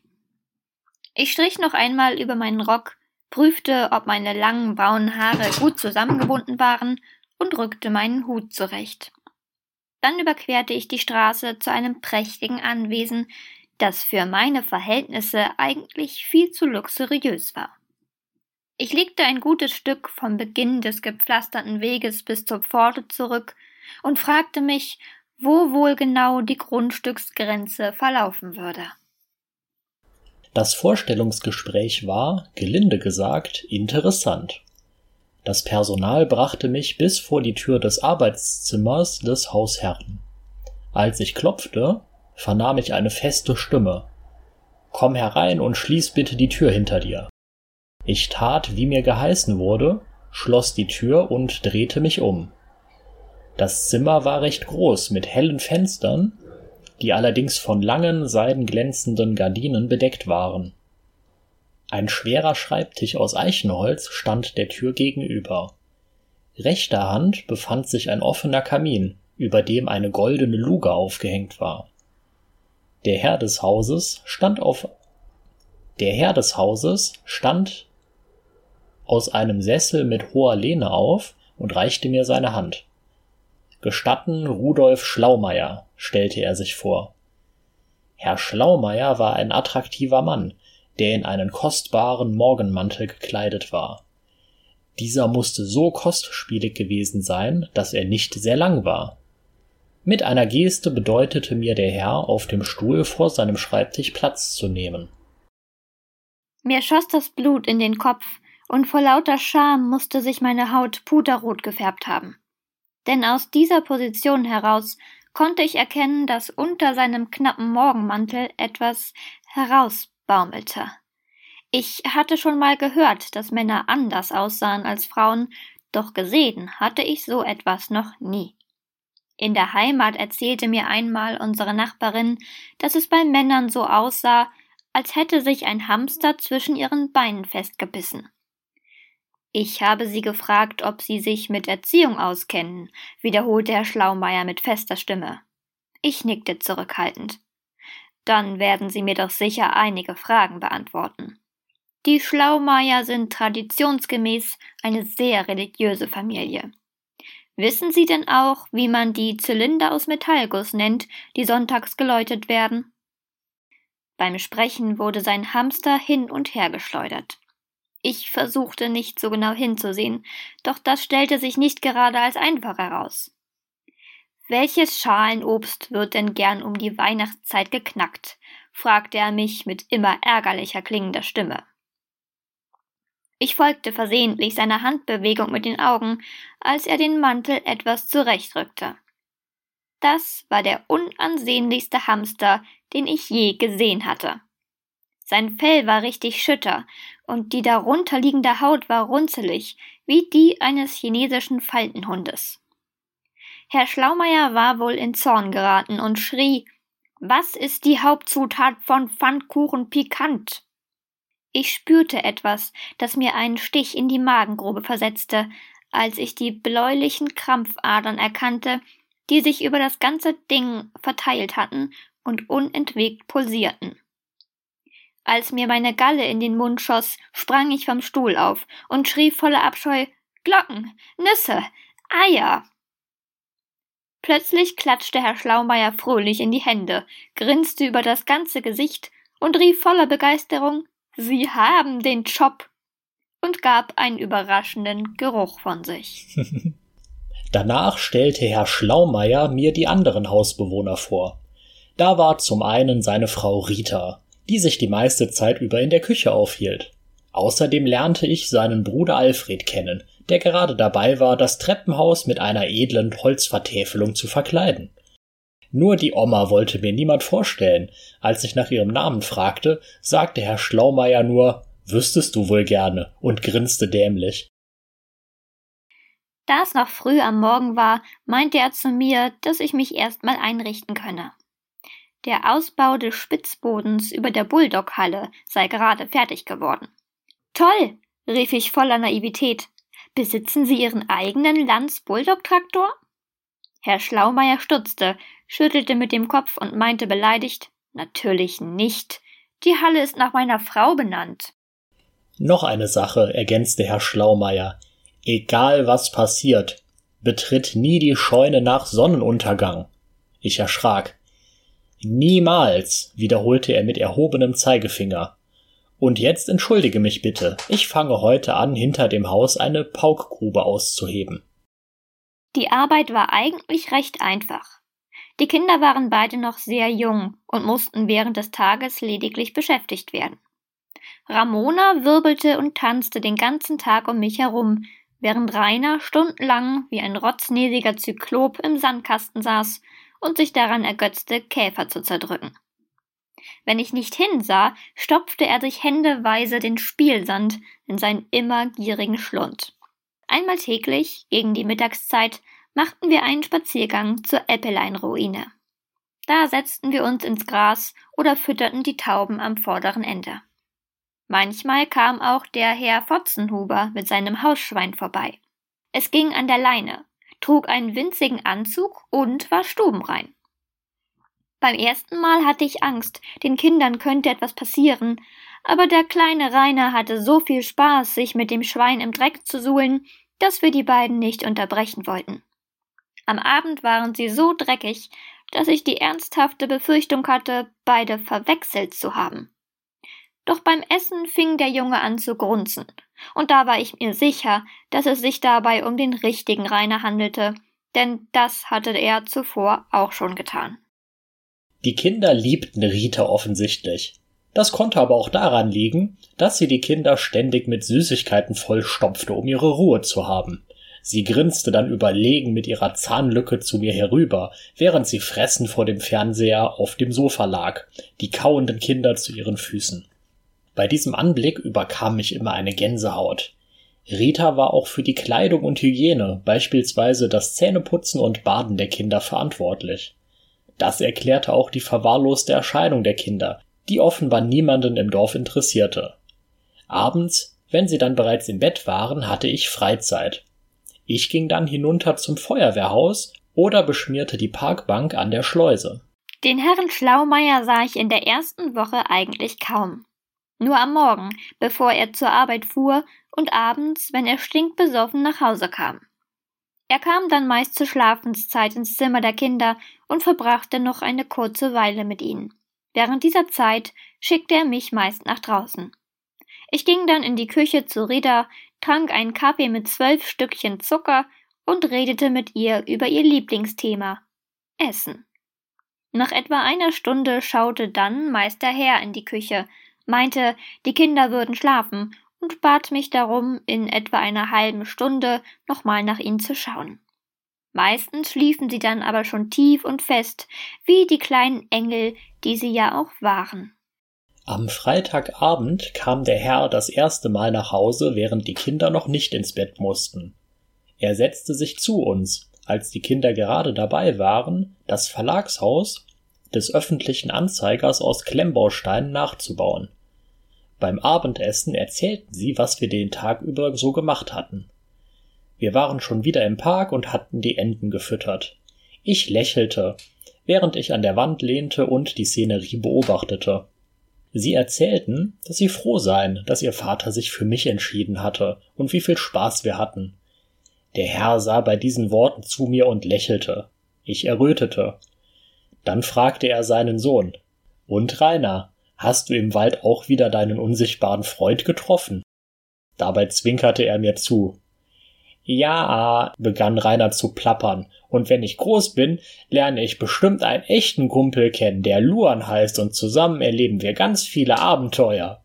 Da der Junge gar nicht mehr zu bremsen war, meinte Herr Schlaumeier, wenn ihr heute Abend nicht freiwillig ins Bett geht, geb ich euch so am Maul schellen, dass ihr das in zehn Jahren noch spürt. Das kann doch wohl echt nicht wahr sein. Da begriff ich, wie sehr er seine Kinder liebte. In meinem Zimmer war ich gerade dabei, mich auszuziehen, um früh schlafen zu gehen, als es an der Tür klopfte. Ich öffnete, da ich annahm, es sei Rida, die mir noch etwas Wäsche bringen wollte. Ich erschrak, als es der Herr Schlaumeier war. Er fragte, ob er eintreten dürfe, und ich konnte natürlich schlecht Nein sagen. Ich schämte mich, da ich nur noch mein Unterkleid trug, als er eintrat. Ein lüsternes Lächeln huschte über sein Gesicht, als er erkannte, in welche Lage er mich brachte. Setz dich, befahl er, indem er sich bereits auf mein Bett setzte. Ich nickte und ließ mich auf den Stuhl nieder, den er für mich übrig ließ. Ich war etwas verschämt, aber bisher hatte mich noch kein Mann, außer meinem Vater, so gesehen. Mit der strengen Stimme eines Lehrers fragte er mich aus. Waren die Kinder während der Woche auch brav? Bei dem, was sie erzählen, lassen sie gern ihre Verfehlungen aus, besonders der kleine Rainer. Ich lächelte, während der Herr fortfuhr. Aber im Grunde ihres Herzens sind sie echte Engel, und sie sind gut erzogen. Bei diesen Worten schlug mir das Herz bis zum Hals. Das konnte ich so nicht stehen lassen. Soll das ein Witz sein? schrie ich die gesamte Woche war ein wahrer Albtraum. Ich habe doch nur versucht, freundlich zu sein. Und Sie platzen hier in meine Privatsphäre hinein und fangen an, so selbstgefällige Reden zu schwingen? Wir beide waren vor Zorn aufgestanden und starrten uns in die Augen. Ich wendete mich ab, um mich zu beruhigen. Herr Schlaumeier machte aber keine Anstalten zu gehen. Das machte mich so wütend, dass ich wieder auf ihn losging. Ramona ist ein liebes und nettes Mädchen. Wenn Sie jetzt anfangen, sie zu fördern, schafft sie bestimmt noch einen Schulabschluss. Aber dieser Rainer ist der Teufel. Als wir heute na als wir heute Mittag unterwegs waren, haben wir Hagebutten gesammelt. Rainer hat welche davon gegessen und dann hat er einen kompletten Turn-up, Alter. Sorgen Sie bloß dafür, dass er, sobald er zur Schule geht, nie wieder mit Hagebutten in Berührung kommt. Sonst kann das ganz bös enden, aber ganz bös. Sie glauben ja gar nicht, was er mit den armen Enten gemacht hat. Als wir dann endlich zu Hause ankamen, hat der eine von ihnen sogar in die Regentonne vor dem Haus gesperrt. Herr Schlaumeier blieb ganz ruhig, nahm sich die Zeit, sich in meinem Zimmer umzuschauen und meinte ganz beiläufig Ich nehme an, du bist in einem kleinen Haus oder einer Wohnung aufgewachsen. Ich spürte einen Stich im Herzen.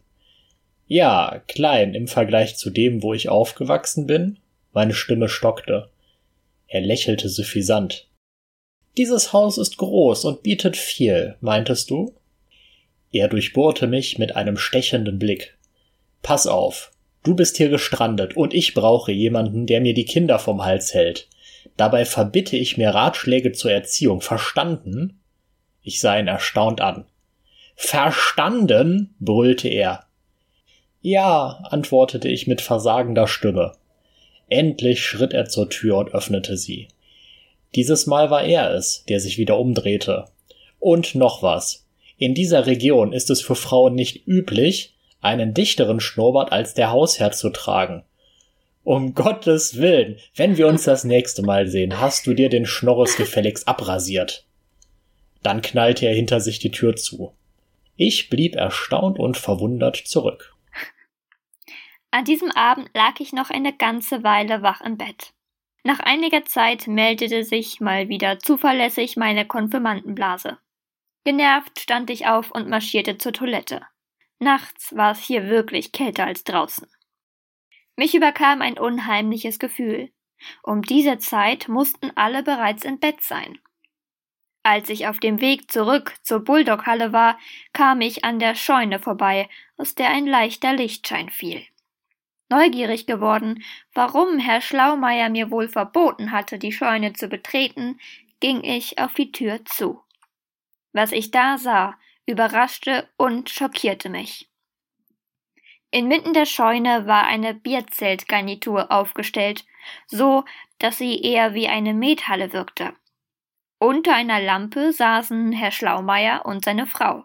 Sie hatten verschiedene Chipsorten, kaltes Bier und waren offensichtlich gerade beim Kartenspielen. Schockiert, aber auch fasziniert sah ich zu, wie Herr Schlaumeier Karten abwechselnd an seine Frau und an sich selbst verteilte. Ich wusste nicht einmal, dass so etwas möglich ist, geschweige denn, dass es jemand machen würde. Ich wollte gehen und mich unbemerkt in mein Bett schleichen, aber ich konnte meinen Blick nicht von den beiden abwenden. Überrascht spürte ich auch noch, dass mich das Ganze interessierte. Nach einer Weile nahmen sie ihre Karten auf, und ich hörte, wie Rita stöhnte. Jetzt sah ich auch, dass der Herr traurig aussah. Alle beide stöhnten und waren so in ihr Blatt vertieft, dass sie mich nicht sahen, wie ich nun schon halb im Raum stand. Achtzehn, rief Herr Schlaumeier doch seine Frau schüttelte verzweifelt den Kopf. Nein. Ich spürte ein Verlangen in mir, das ich nicht kannte. Ich wollte mitmachen, wollte diejenige sein. Hallo? Mhm. Nix da. Ich wollte mitmachen, wollte diejenige sein, die diesen beiden die Karten gab. Herr Schlaumeier schlug die Hände über dem Kopf zusammen. Aber das macht doch nichts, Rudi, versuchte ihn Rita zu beruhigen. Lass uns einfach dein gutes altes Panzerquartett spielen. Nein, sprang der Herr von seinem Platz auf. Skat ist unsere Leidenschaft. Wenn man einmal von dieser verbotenen Frucht gekostet hat, will man nichts anderes mehr spielen. Und Rita, ich gebe es zu, ich kann auch kein anderes Spiel mehr spielen. Seitdem wir versuchen, es zu zweit zu spielen, fühle ich mich nicht mehr wie ein ganzer Mann. Während er jammerte, war er durch den Raum gegangen und blieb nun wie angewurzelt vor mir stehen. Ich sah verschämt zu Boden. Als beide sahen, wie ich dastand, lächelte Rita. Der Herr streckte seine Hand nach mir aus. Ich wich nicht zurück, sondern machte sogar einen Schritt auf ihn zu. Er sagte kein Wort, sondern zog mich ganz leicht zur Bierbank und schob ganz langsam ein Kissen an die Stelle, an der ich mich setzen sollte. Er klopfte mit der Hand auf das Kissen neben sich und meinte Komm, setz dich doch. Dann betrachteten sie mich, als ich mich sanft am Tisch niederließ. Rita warf Rudi einen bedeutsamen Blick zu. Zuerst wusste ich nicht, was sie ihm signalisierte, doch es lag auf einmal ein solcher Frieden in der Luft, dass ich mich zwischen den beiden sehr geborgen fühlte. Rudi griff mit einer anmutigen Bewegung hinter sich und holte eine eiskalte Bierflasche hervor, die sofort beschlug. Ich erkannte das Etikett. Ein Löschzwerg. Mit einer kraftvollen und sicheren Bewegung löste Rudi den Verschluss von der Flasche, so dass das Bier ganz leicht schäumte, als er es vor mir abstellte. Herr, das geht doch nicht. Meine Stimme klang seltsam. Rita nickte mir liebevoll zu. Ach, warum? Es ist unser Haus, und niemand hier wird dich dafür bestrafen. Jetzt erst begriff ich, dass ich mir das nicht eingebildet hatte. Mir war schon die ganze Woche, als würde es in der Scheune nach Zigaretten und Bier stinken, aber ich dachte jedes Mal, ich würde mir das nur einbilden. Herr Schlaumeier fasste mit seinen kräftigen Händen die herumliegenden Karten zu einem Stapel zusammen und legte sie vor mir auf den Tisch. Du gibst, befahl er sanft. Etwas verunsichert und schuldbewusst sah ich Rita an. Du gibst, bestätigte sie. Als wir die Karten auf der Hand hatten, fragte ich verunsichert Verzeihung, ich bin noch sehr unerfahren. Was nun? Zuerst kommt das Reizen, erklärte Herr Schlaumeier, als ich errötete. Rita flüsterte verführerisch Wie viele Buben hast du? Ich spürte, wie ein unbekanntes Gefühl in mir aufstieg. All diese Zahlen und Farben. Rita hatte angefangen, mit der Hand über ihrem Blatt auf und ab zu fahren, offenbar um zu addieren. Die Mathematik war meine Leidenschaft, nur hatte ich es bisher nie so gespürt wie in diesem Moment. Herr Schlaumeier war der Alleinspieler und nahm es mit uns beiden gleichzeitig auf. Was für ein Mann. Katinka, dir ist schon klar, dass wir in der Bedienpflicht sind, oder? hauchte Rita in mein Ohr, doch das stachelte mich nur weiter an. Das Spiel kam so richtig in Fahrt, und Herr Schlaumeier hatte schon nach ein paar Runden das Großmutterblatt. Vier Bauern und eine Kreuzflöte und zog von oben frei runter. Auch der letzte Stich gehörte ihm. Dann zählte er. Und acht und neun und zehn und elf und zwölf. Danach lehnte er sich entspannt zurück, als sei ihm ein Felsbrocken vom Herzen gefallen. Vor lauter Begeisterung jubelte ich. Rudi, Gott, bist du gut. Rita lächelte stolz. Als die Sonne aufging, saßen Rudi und ich noch immer glücklich in der Scheune. Wir hatten die Füße auf den Tisch gelegt und lehnten mit dem Rücken gegen die Stützpfeiler. Rita lag mit dem Kopf in einer Bierlache und schnarchte. Genüsslich rauchten wir noch eine Zigarette. Er sah erleichtert aus. Also, bleibst du? grinste er verschwörerisch zu mir rüber. Nun, wenn ich darf, gerne, grinste ich. Und so fanden wir uns und gingen noch viele Jahre gemeinsam unserer geheimen Leidenschaft zu dritt an den Wochenenden nach, das beste Kartenspiel der Welt zu spielen. Rita konnte fressen, Rudi konnte saufen und ich hatte ein neues Zuhause gefunden. Außerdem musste ich, um bleiben zu dürfen, regelmäßig mit Rudi schlafen. Personen. Katinka Winkler.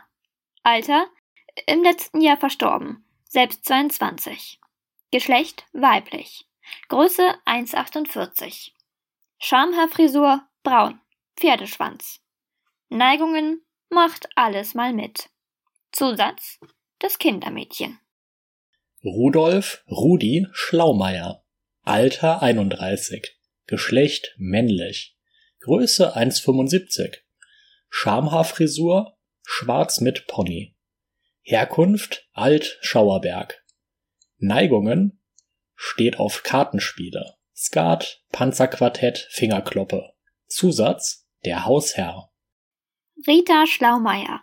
Alter 41 bis 49. Geschlecht Frau, nicht weiblich. Größe? Ja, sie hat eine gewisse Größe. Schamhaarfrisur, grau, Pottschnitt. Herkunft als Schauerberg. Neigungen ist asexuell. Zusatz hält sich fast immer in der Küche auf. Frau von Rudi. Onkel Alfred, Alter 51, Geschlecht ja, Mann. Größe passt durch jede Tür. Schamhaarfrisur, grau, Scheitel. Herkunft Neuschauerberg. Neigungen nagelt gerne Holz. Zusatz ist halb beschnitten, da der Arzt währenddessen einen Herzstillstand hatte und Alfred es sich in der Zwischenzeit anders überlegt hatte. Also der Arzt ist nicht gestorben und hat sich vollständig erholt.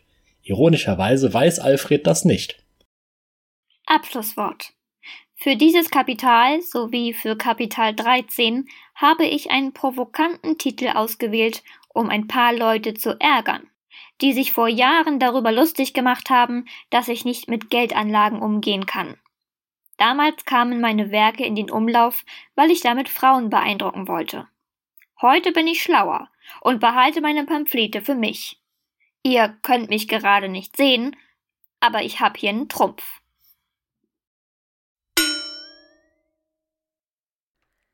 Kapital 4 Am Fluss der Zeit Ich stand unter der Dusche und wollte zwar zum Fluss, doch bei der Kurze zur Zeit tat die Abkühlung gut. Auch wen Sommer ist, war die Hitze in den letzten Wochen enorm. Es war einer der heißesten Tage im Jahr mit fast 38 Grad, kaum zum Aushalten und es war noch früh am Morgen. Wen man dem Wetterbericht glauben durfte, wird es bis Mittag über 40 Grad bekommen. Ich drehte das Wasser ab und trocknete mich mit einem übergroßen Badetuch, dann fiel mir auf, dass ich versehentlich das genommen hatte, das ich zum Fluss mitnehmen wollte. Ich ging ins Schlafzimmer, holte ein frisches und packte es zusammen mit ein paar anderen Sachen in meine Tasche. Auf dem Weg nach Drusen nahm ich die Tasche, ich hatte nur meine Badehose angezogen. Das würde bei dem Wetter reichen. In der Tasche waren lediglich eine Decke, ein Badetuch und ein paar kalte Getränke, die vermutlich eh bald warm sein würden. Als ich losfuhr, extra mit dem Motorrad, da es mir im Auto zu heiß war, überlegte ich, wie der Morgen abgelaufen war. Erst hatte mich meine Freundin verlassen und das per SMS. Klasse. Dann hatte mein bester Freund abgesagt, obwohl der Trip seit zwei Wochen geplant war. Obwohl man es kaum als Trip bezeichnen konnte, der Fluss war nicht allzu weit weg. Ironischerweise wusste ich genau, warum die beiden so gehandelt hatten, auch wen sie vermutlich nicht wussten, dass ich es weiß. Seit einiger Zeit wusste ich schon, dass die beiden ein Verhältnis hatten. Mich allerdings störte das kaum, die Leidenschaft zwischen ihr und mir war eh verflogen, und abgesehen vom Sex bedauerte ich es nicht. Dazu kam, dass sie wohl eh etwas zu jung für mich gewesen war. Außer im Bett hatten wir uns kaum was zu sagen. Am Vorabend noch war sie bei mir und wir fickten unter der Dusche ein wirklich geiles Erlebnis. Sie war immer noch so eng wie an dem Tag, als ich ihr die Unschuld nahm. Doch sie schien keinen Spaß mehr am Sex mit mir zu haben. Woran das allerdings lag, konnte ich nicht sagen. Immerhin tat ich alles, dass es ihr gefiel. Nachdem sie zweimal gekommen war, oh und ich ihr meine geile Sahne geschenkt hatte, meinte sie, dass sie nach dem Duschen gehen würde. Als ich sie fragte, warum, meinte sie nur, dass sie sich mit einer Freundin treffen wollte. Ich fühlte mich benutzt und verarscht, also fragte ich sie noch, warum sie plötzlich gehen wollte. Eigentlich hatte sie vorher gemeint, sie wolle über Nacht bleiben. Wie nicht anders zu erwarten war, führte die Frage zum Streit. So war das oft. Immerhin war der letzte Fick mit ihr geil gewesen. Der Fluss war nicht weit von mir, es war ein ruhiger Ort, an dem normalerweise niemand war. So was wie Freibad oder Badeseen, nur eben ohne die Massen an Menschen. Das hatte Vor- und Nachteile. Das Voreilt war, man konnte sich leichter entspannen, wen man wollte, auch mal nackt baden. Der Nachteil war keine schönen Frauen, die man anschauen konnte. Wobei, überlegte ich. Im Moment hatte ich von Frauen eh erstmal die Nasse voll. Es war mir aber eh immer zu voll an solchen Orten. Ich genoss die Ruhe und musste mich nicht dumm anschauen lassen, wen ich nackt auf meinem Badetuch lag. Es war ein kleines Haus in der Nähe, das allerdings eine Ferienhütte von irgendjemanden war. Da war aber auch eigentlich nie jemand. Jedenfalls habe ich die Jahre, die ich an den Fluss ging, nie jemanden gesehen. Immer wen ich zu meiner Lieblings Stelle wollte, fuhr ich an dem Haus vorbei. Es wunderte mich, dass dieses Mal ein Auto in der Einfahrt vor der Garage stand. Ich hielt etwa einen Kilometer vor dem Haus entfernt auf einem Waldweg, stellte mein Motorrad ab und ging ein Stück durch den Wald.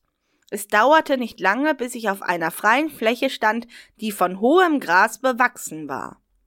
Ringsum standen Bäume sowie Büsche, die einzige Ausnahme war die mir gegenüber, wo der Fluss sein Ufer hatte. Da standen ein paar Farne und Rohrkolben.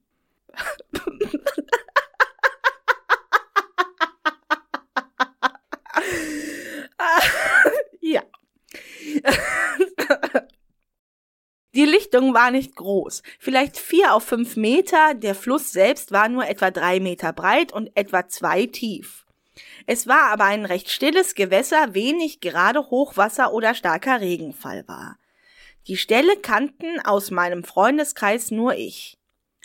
Ich mochte diesen Ort, es war ruhig, die Straße verlief etwa eineinhalb Kilometer entfernt, weswegen man nicht mal die Autos hörte. Der Fluss, das Blätterrauschen und die Vögel übertönten es ohnehin. Ich breitete meine Decke in einer kleinen Nische zwischen ein paar Büschen aus, die mich auch etwas verbargen, zog mich aus und legte mich erst einmal eine Weile in die Sonne. Es fühlte sich gut an, die Sonnenstrahlen auf meiner Haut zu spüren und einfach den Tag zu genießen. Nach einer Stunde etwa wurde mir aber zu heiß, trotz des Biers, und ich beschloss, eine kleine Runde zu schwimmen. Das Wasser war trotz der enormen Hitze eiskalt und tat gut bei dem heißen Wetter. Allerdings hielt man das nicht allzu lange aus. Als ich aus dem Wasser kam, lag ein weiteres Badetuch neben meinem, auf dem ein ebenfalls nackter Mann lag. Er lächelte, als er mich kommen sah. Ich bin anscheinend nicht der Einzige, der diesen Ort kennt. Er sah an mir herab und musterte mich, und ich fügte hinzu Du bist echt gut gebaut. Als ich auf ihn zukam und mich auf meine Decke neben ihn legten, musterte ich ihn meinerseits und meinte, Ja, du brauchst dich auch nicht zu verstecken. Ehrlich gesagt war es mir etwas unangenehm. Es war jetzt nichts Neues für mich, nackt gesehen zu werden, da ich verschiedene Club- und auch Sportarten, bei denen man gemeinsame Umkleiden und Duschen nutzte. Allerdings sprach man einander darauf eher selten an. Aber da er mich so offensichtlich musterte, schaute ich auch etwas genauer hin, ihm schien es nichts auszumachen. Er war ein gutes Stück größer als ich, wobei ich aus Gesprächen mit manchen wusste, die recht gut bestückt waren, dass das ähm, beim Sex nicht wirklich ein Vorteil war. Er dürfte um die 60 sein, war körperlich etwa so groß wie ich und ich und ich war nun echt nicht klein. Ich, als ich saß, meinte er, Weißt du, ich komme hier schon seit 40 Jahren her. Vor drei Jahren ist meine Frau verstorben, daher eine ganze Weile nicht mehr. Ich schwieg erstaunt darüber, dass er so freimütig sprach, meinte dann, Das tut mir leid. Er schüttelte den Kopf. Muss es nicht. Sie war etwas älter als ich und außerdem lange krank. Ich hab sie geliebt, tu ich auch noch immer, aber es ist so besser für sie. Immerhin braucht sie nun nicht mehr zu leiden. Er lächelte etwas traurig. Ich suchte nach der Sonnencreme in meiner Tasche, um nicht zu neugierig zu wirken. Dann fluchte ich leise, weil ich sie nicht fand. Dabei sagte ich dann mit dem Rücken zu ihm Entschuldige, falls ich dir zu nahe trete, für dich ist das aber bestimmt trotzdem nicht leicht, oder? Ich gab die Suche auf, offenbar hatte ich sie vergessen. Er hatte geschwiegen. Als mich zu dem Alten umdrehte, hielt er mir eine Flasche hin. Hier, hast du deine wohl vergessen?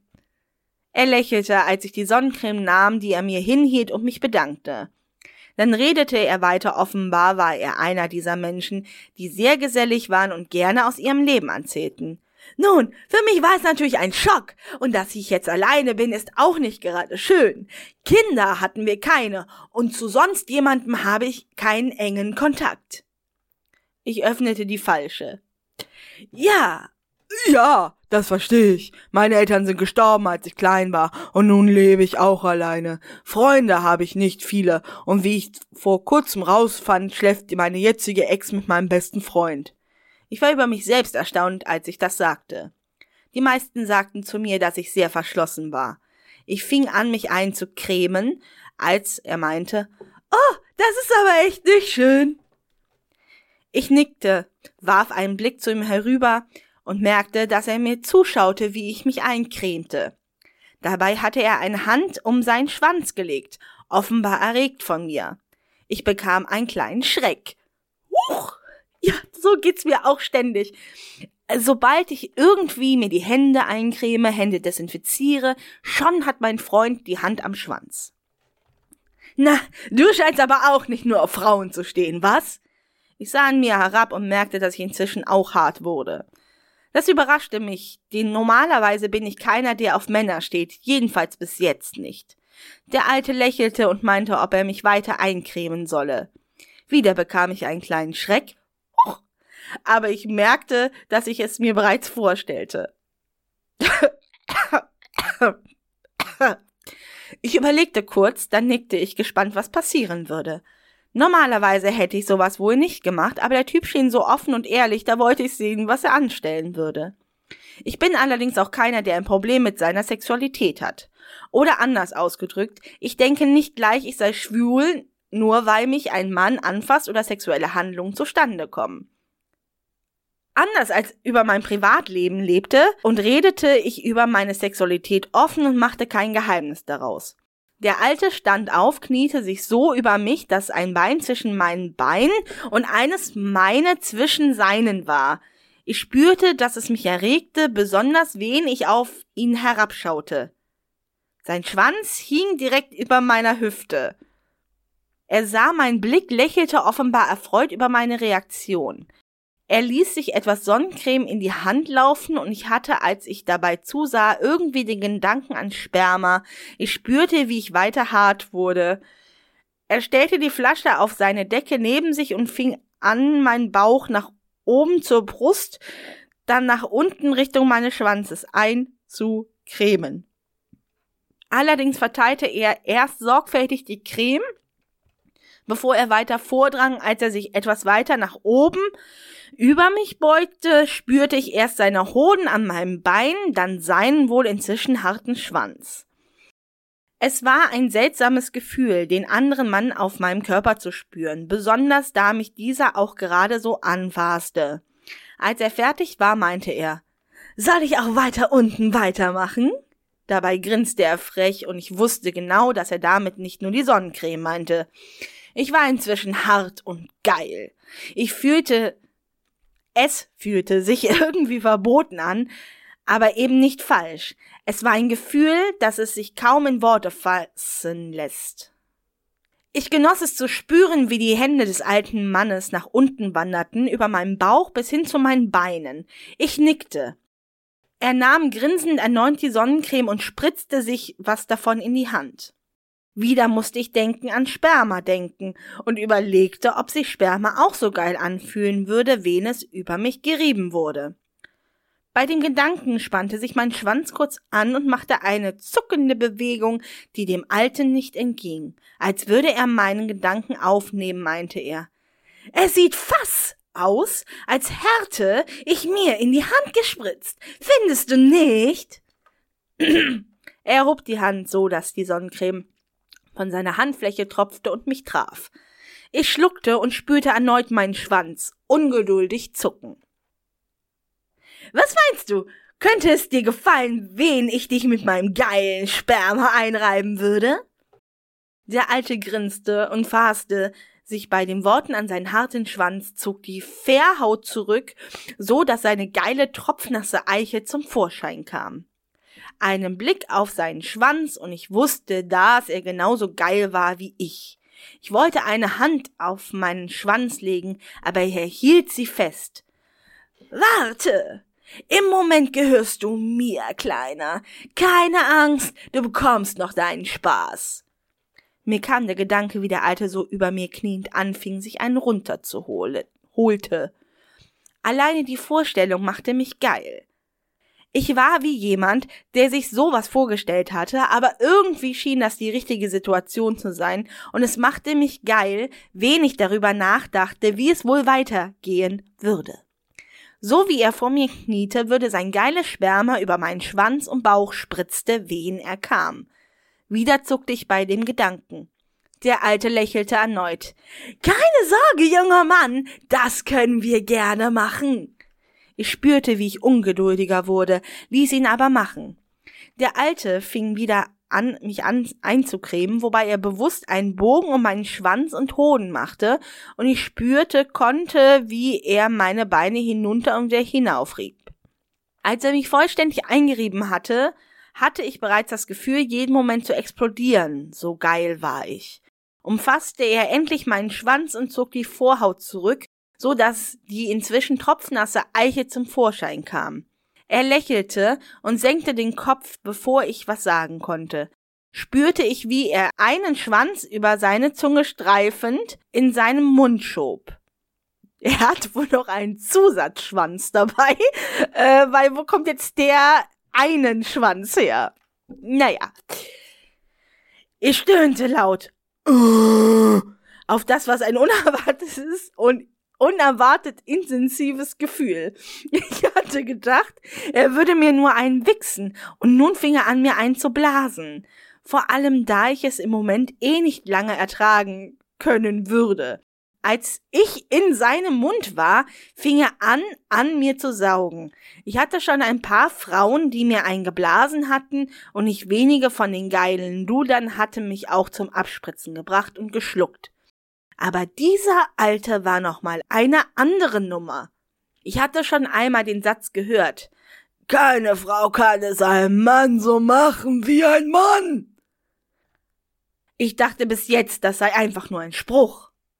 Aber der Alte wusste genau, wie ich es am geilsten fand und berührte mit der Zunge genau im richtigen Moment die Stellen, die mich zum Stöhnen brachten, obwohl ich normalerweise eher der Stille war. Es war offensichtlich, dass er das öfter gemacht hatte und er Spaß daran hatte. Seine eigenen Erfahrungen, wen ihm jemanden eingeblasen hat, waren sicher auch hilfreich dabei. Er massierte meine Eier, während er mich mit der andere während des Blasens wichste. Ich spürte, dass ich das nicht lange aushalten würde, und mein Stöhnen musste es ihm wohl auch sagen. Normalerweise war ich leise, ich stöhnte nur selten, aber dieser Alte war so geil und machte es so gut, dass ich mein Verlangen nicht unterdrücken konnte. Ich kann gerade das Verlangen zu kotzen auch nur schwerlich unterdrücken. Nach einem Weile spürte ich, wie der Alte eine Hand unter meinen Hoden wandern ließ und mit einem Finger offensichtlich meinen Eingang ertastete. Klingelingeling, klingelingeling. Als er ihn hatte, spürte ich, wie er dagegen drückte. Ich wehrte mich nicht im Gegenteil. Ich war so damit beschäftigt, die Gefühle und Entrücke zu verarbeiten, dass ich sogar locker wurde und er es leicht schaffte, mit einem Finger in meinen Arsch zu schieben. Ich stöhnte lauter auf, als ich das spürte und spritzte genau in dem Moment, als er seinen Finger in mich schon ab. Ich stöhnte laut. Während ich spürte, wie mein Sperma in seinen Mund spritzte, er allerdings nicht aufhörte zu saugen und alles schluckte. Als ich schließlich leer war, zog der Alte seinen Finger aus mir, legte seine Hand noch ein letztes Mal an meine Eier, die er leicht knetete und öffnete den Mund, wobei er die Unterseite meines Schwanzes auf seiner Zunge drückte, während er ihn herauszog. Ein geiles Gefühl, so dass mein Schwanz nochmal zuckte. Ich spürte, wie ein letzter Tropfen auf der Zunge des Alten landete. Der Alte sah mich an, sein Schwanz in der Hand und meinte, und meinst du, du schaffst es, wen ich dich nehme? Ich erschrak und schaute auf den Schwanz des Alten, der länger und noch etwas dicker als meiner aussah. Ich sah wieder ihn an und meinte, Nun, du hast es mir geil gemacht. Ich würde gerne wissen, wie es so ist, aber ich denke, das ist etwas viel auf einmal. Der Alte sah mich an und lächelte dann aber. Nun, du scheinst recht unerfahren zu sein. Würdest du mich den dann blasen? Ich lächelte. Das hatte ich eh schon als Fantasie gehabt, als er mich geblasen hatte. Ich nickte. Ich hatte den Alten noch einige Male getroffen. Es stellte sich heraus, dass das Ferienhaus seines war. Irgendwann besuchte ich ihn mal zu Hause und an diesem Tag holten wir das nach. Der Analsex mit dem Alten, ob er mich oder ihn fickte, war mit nichts vergleichbar. Ich würde zwar immer auch auf Frauen stehen, aber selbst obwohl ich heute Frau und Kinder hatte, es war immer wieder mal vorgekommen, dass ich mich mit Männern traf. Der Alte hatte mir gezeigt, dass man Sex nicht nur mit dem anderen Geschlecht genesen konnte. Ich bin ihm bis heute dafür dankbar und bedauere all jene, die da immer direkt Ekel empfinden. Sie wissen nicht, was sie verpassen. Viertens. Am Fluss der Zeit. Name. Rainer. Alter. 28. Geschlecht. Männlich. Größe 1,70. Haare kurz und schwarz. Sexuelle Neigungen. Eigentlich äh, hetero. Zusatz. Name Erich. Alter 61. Geschlecht männlich. Größe 1,71. Haare grau. Sexuelle Neigungen bisexuell. Abschluss Wort. Bei dieser Geschichte handelt es sich um eine Story, die zwar anders, aber mir real passiert ist. Es war an einem See und war um Urlaub. Die Daten wie Alter oder anderen stimmen natürlich auch nicht, aber es war ein geiles Erlebnis, das ich mit euch teilen wollte. Reiners erotische Kurzgeschichten Kapital 4 Bitte gehen Sie weiter, es gibt hier nichts zu sehen. Am Fluss der Zeit ist ein langweiliges, ereignisloses Kapital. Meines Erachtens nach liegt das daran, dass es das erste Kapital mit rein männlicher Mädelbesetzung ist. Die Erzählung wirkt blutleer, als hätte der Autor kein wirkliches Interesse an seinen Figuren. Bringen wir es hinter uns. Zitat Ich stand unter der Dusche, ich wollte zwar zum Fluss, doch bei der Kurze zur Zeit tat die Abkühlung gut. Zitat Ende. Unser Protagonist heißt natürlich Rainer, ist dieses Mal 28 Jahre alt und 1,70 Meter groß. Zitat, auch wen Sommer ist, war die Hitze in den letzten Wochen enorm. Zitat Ende. Normalerweise ist es im Sommer ja immer verflucht kalt. Zitat, ich trocknete mich mit einem übergroßen Badetuch, dann fiel mir auf, dass ich versehentlich das genommen hatte, das ich zum Fluss mitnehmen wollte. Zitat Ende. Ah, an dem Tag soll es bis zu 40 Grad werden, da ist es sehr schlimm, wenn das designierte Badetuch vom Abtrocknen nach der Dusche ein wenig feucht ist. Da holt man sich sicherlich den Tod. Rainer holt sich ein neues Badetuch aus dem Schlafzimmer. Das wird wohl nicht nass, wenn Rainer sich nach seinem Bad im Fluss drauflegt. Zu dem Handtuch packt er noch gekühlte Getränke ein, die vermutlich eh bald warm sein werden. Jetzt kauft ihm halt endlich jemand diese Thermoskannen, dann bleibt der Energy, äh, das gesunde natriumarme Wasser auch kalt. Zitat, ich hatte nur meine Badehose angezogen, als ich losfuhr extra mit dem Motorrad, da es mir im Auto zu heiß war. Zitat Ende. Ja, kein Helm, keine Schutzkleidung, nur ein sexy Badehöschen. Mir scheint, der Rainer fährt gar kein Motorrad. Da der Fahrtwind Reiners helmloses Mütchen genug kühlt, kann er über den bisherigen Tag sinnieren. Zitat Erst hatte mich meine Freundin verlassen und das per SMS. Klasse. Zitat Ende. Ja, dem Bärchen muss man aber zugute halten, dass sie keine andere Möglichkeit hatte. Wer seinen Partner innerhalb des zweiwöchigen Sexschreibendes, äh, der langen leidenschaftlichen Beziehung noch nie gesehen hat, kann auch nicht von Angesicht zu Angesicht Schluss machen. Zitat Dann hatte mein bester Freund abgesagt, obwohl der Trip seit zwei Wochen geplant war. Zitat Ende. Rainer plant zwei Wochen im Voraus einen Ausflug an einen nahegelegenen Fluss, weil er im Gegensatz zum Wetterdienst weiß, dass das der heißeste Tag des Jahres wird. Seinen besten Gumbel sieht er nur alle 14 Tage und es braucht aufwendige Planungen, um baden zu gehen. Spontan losmeddeln geht nicht? Zitat. Ironischerweise wusste ich genau, warum die beiden so gehandelt hatten, auch wenn sie vermutlich nicht wussten, dass ich es weiß. Seit einiger Zeit wusste ich, dass die beiden ein Verhältnis hatten. Zitat Ende.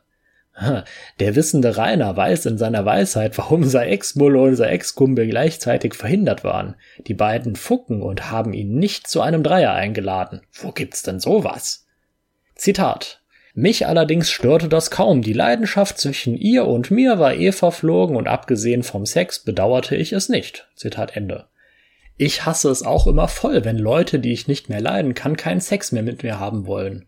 Für emotionsloses, unbefriedigtes rein raus muss ich sonst teilweise fünf Minuten auf Tinder verbringen, bis endlich ein Kerl mit Winzpimmel auf der Suche nach Spaß seine mittelmäßigen Dienste anbietet. Zitat. Dazu kam, dass sie wohl etwas zu jung für mich gewesen war. Außer im Bett hatten wir uns kaum was zu sagen. Zitat Ende. Das wird jetzt einige hier schockieren, aber der Rainer steht auf ältere Damen. Gerne 50 plus. Er ist da nicht so. Und wie alt war das Mädel bitte, wenn sie zu jung war, um sich für Digimon, Dinos und Seelat zu interessieren? Zitat. Am Vorabend noch war sie bei mir und wir fickten unter der Dusche ein wirklich geiles Erlebnis. Glaub ich gern, so plastisch wie Rainer das hier beschreibt. Offensichtlich haben die beiden also schon regelmäßig und viel gemeddelt, nur ohne Gefühle und ohne es wirklich zu wollen? Mussten die eine Quote erfüllen? Zitat, sie war immer noch so eng wie an dem Tag, als ich ihr die Unschuld nahm. Ach, sei bitte einfach still. Zitat, doch sie schien keinen Spaß mehr am Sex mit mir zu haben, obwohl ich alles tat, dass es ihr gefiel. Zitat Ende. Stets bemüht, die an ihn gestellten Aufgaben nach seinen Möglichkeiten zu erfüllen. Leider dankt es dem Mobbing Jesus niemand. Wie ein derartig leidenschaftsloser Akt allerdings ein wirklich geiles Erlebnis sein konnte, erschließt sich wohl nur einer sexbesessenen Jungfrau. Zitat, nachdem sie zweimal gekommen war? Zitat Ende. Klar, als sie von mehreren heftigen Orgasmen durchgeschüttelt wurde, hat die Mulle nur gelangweilt auf die Uhr geschaut und gehofft, dass sie jetzt endlich nicht mehr den Spaß ihres Lebens haben muss. Relatierbar. Zitat, und ich ihr meine geile Sahne geschenkt habe. Zitat Ende. Bisher mochte ich an Reiners Sexschreiben immer, dass er auf diese ekelhaften Klischee-Porno-Formulierungen verzichtet und stattdessen eigene Beschreibungen gefunden hat. Ein pulsierender Speer, der so positioniert wird, dass er in die wie eine Blume zuckende Muschi gemeddelt werden kann, ist mir sympathischer als ein Lustvulkan, der heiße Sacksahne verschießt hat sich dieser positive Aspekt auch aufgelöst. Nach dem Duschen will die Mulle weg, angeblich eine Freundin besuchen. Rainer rastet aus und fühlt sich benutzt und verarscht, weil sie eigentlich Übermacht bleiben wollte. Wo liegt sein Problem? Gemädelt wurde schon und abendfüllende Gespräche kann er mit ihr eh nicht haben.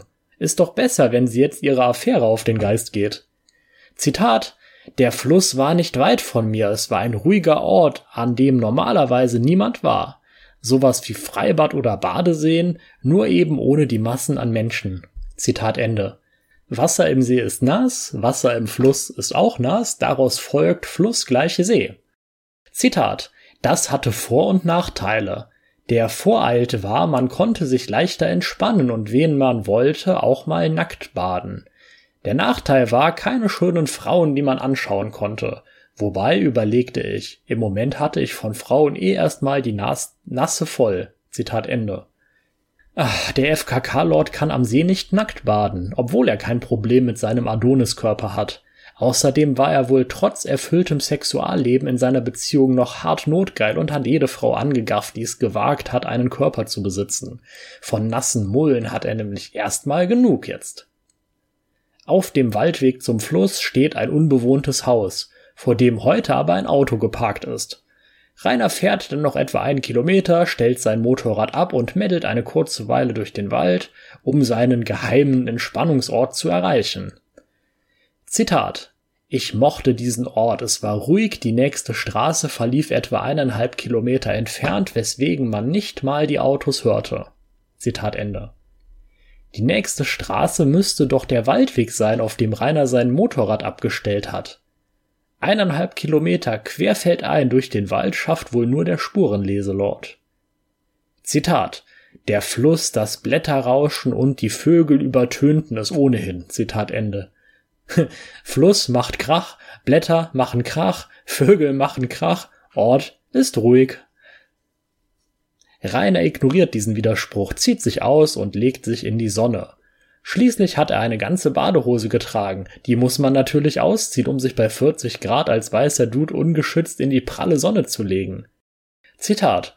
Nach einer Stunde etwa wurde mir aber zu heiß trotz des Bieres. Zitat Ende. Eine Stunde in der Sonne.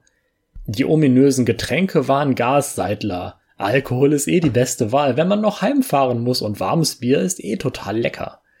Zitat, das Wasser war trotz der enormen Hitze eiskalt.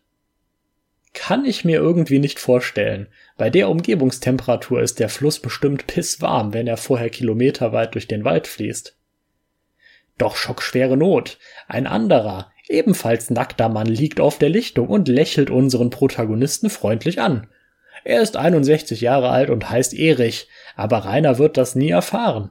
Zitat. Er sah an mir herab, musterte mich und fügte hinzu, du bist echt gut gebaut. Vor drei Jahren ist meine Frau verstorben, daher war ich eine ganze Weile nicht hier. Rainer suchte nach der Sonnencreme in seiner Tasche, um nicht zu neugierig zu wirken. Erich erzählt weiter, Kinder hatten wir keine und zu sonst jemandem habe ich keinen engen Kontakt. Erich beobachtet Rainer beim Eincremen, dabei hat er eine Hand um seinen Schwanz gelegt, offenbar erregt von mir. Ich bekam einen kleinen Schreck.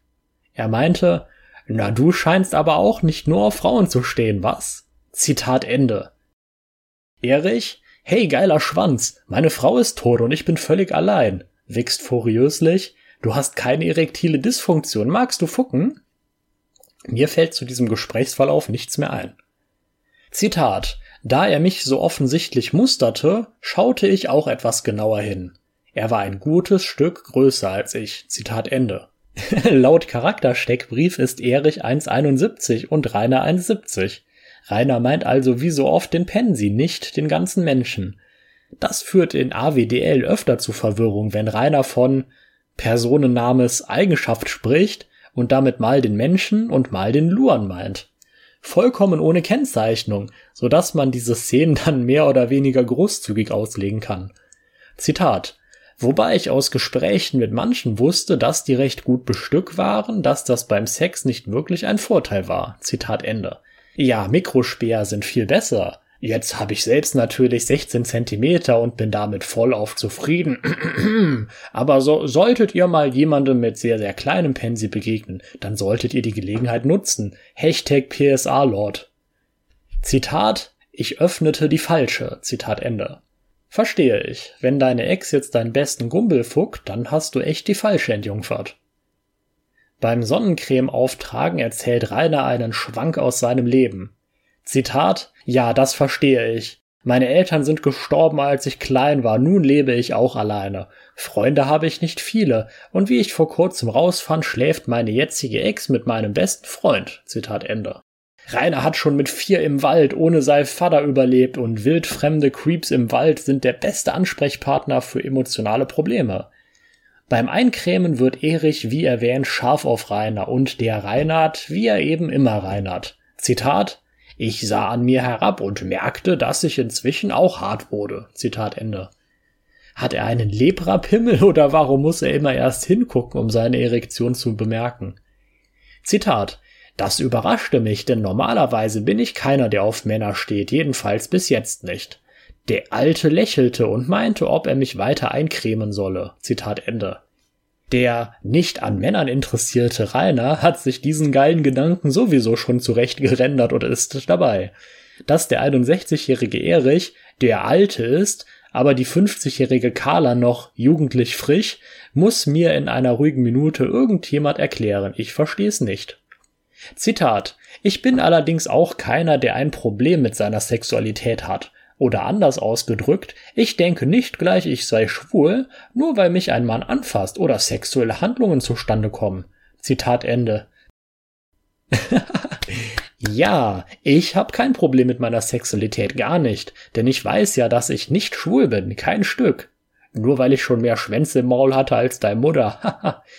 denn nichts sagt kein Problem wie ein Meltdown, wenn einen jemand schwul genannt haben könnte.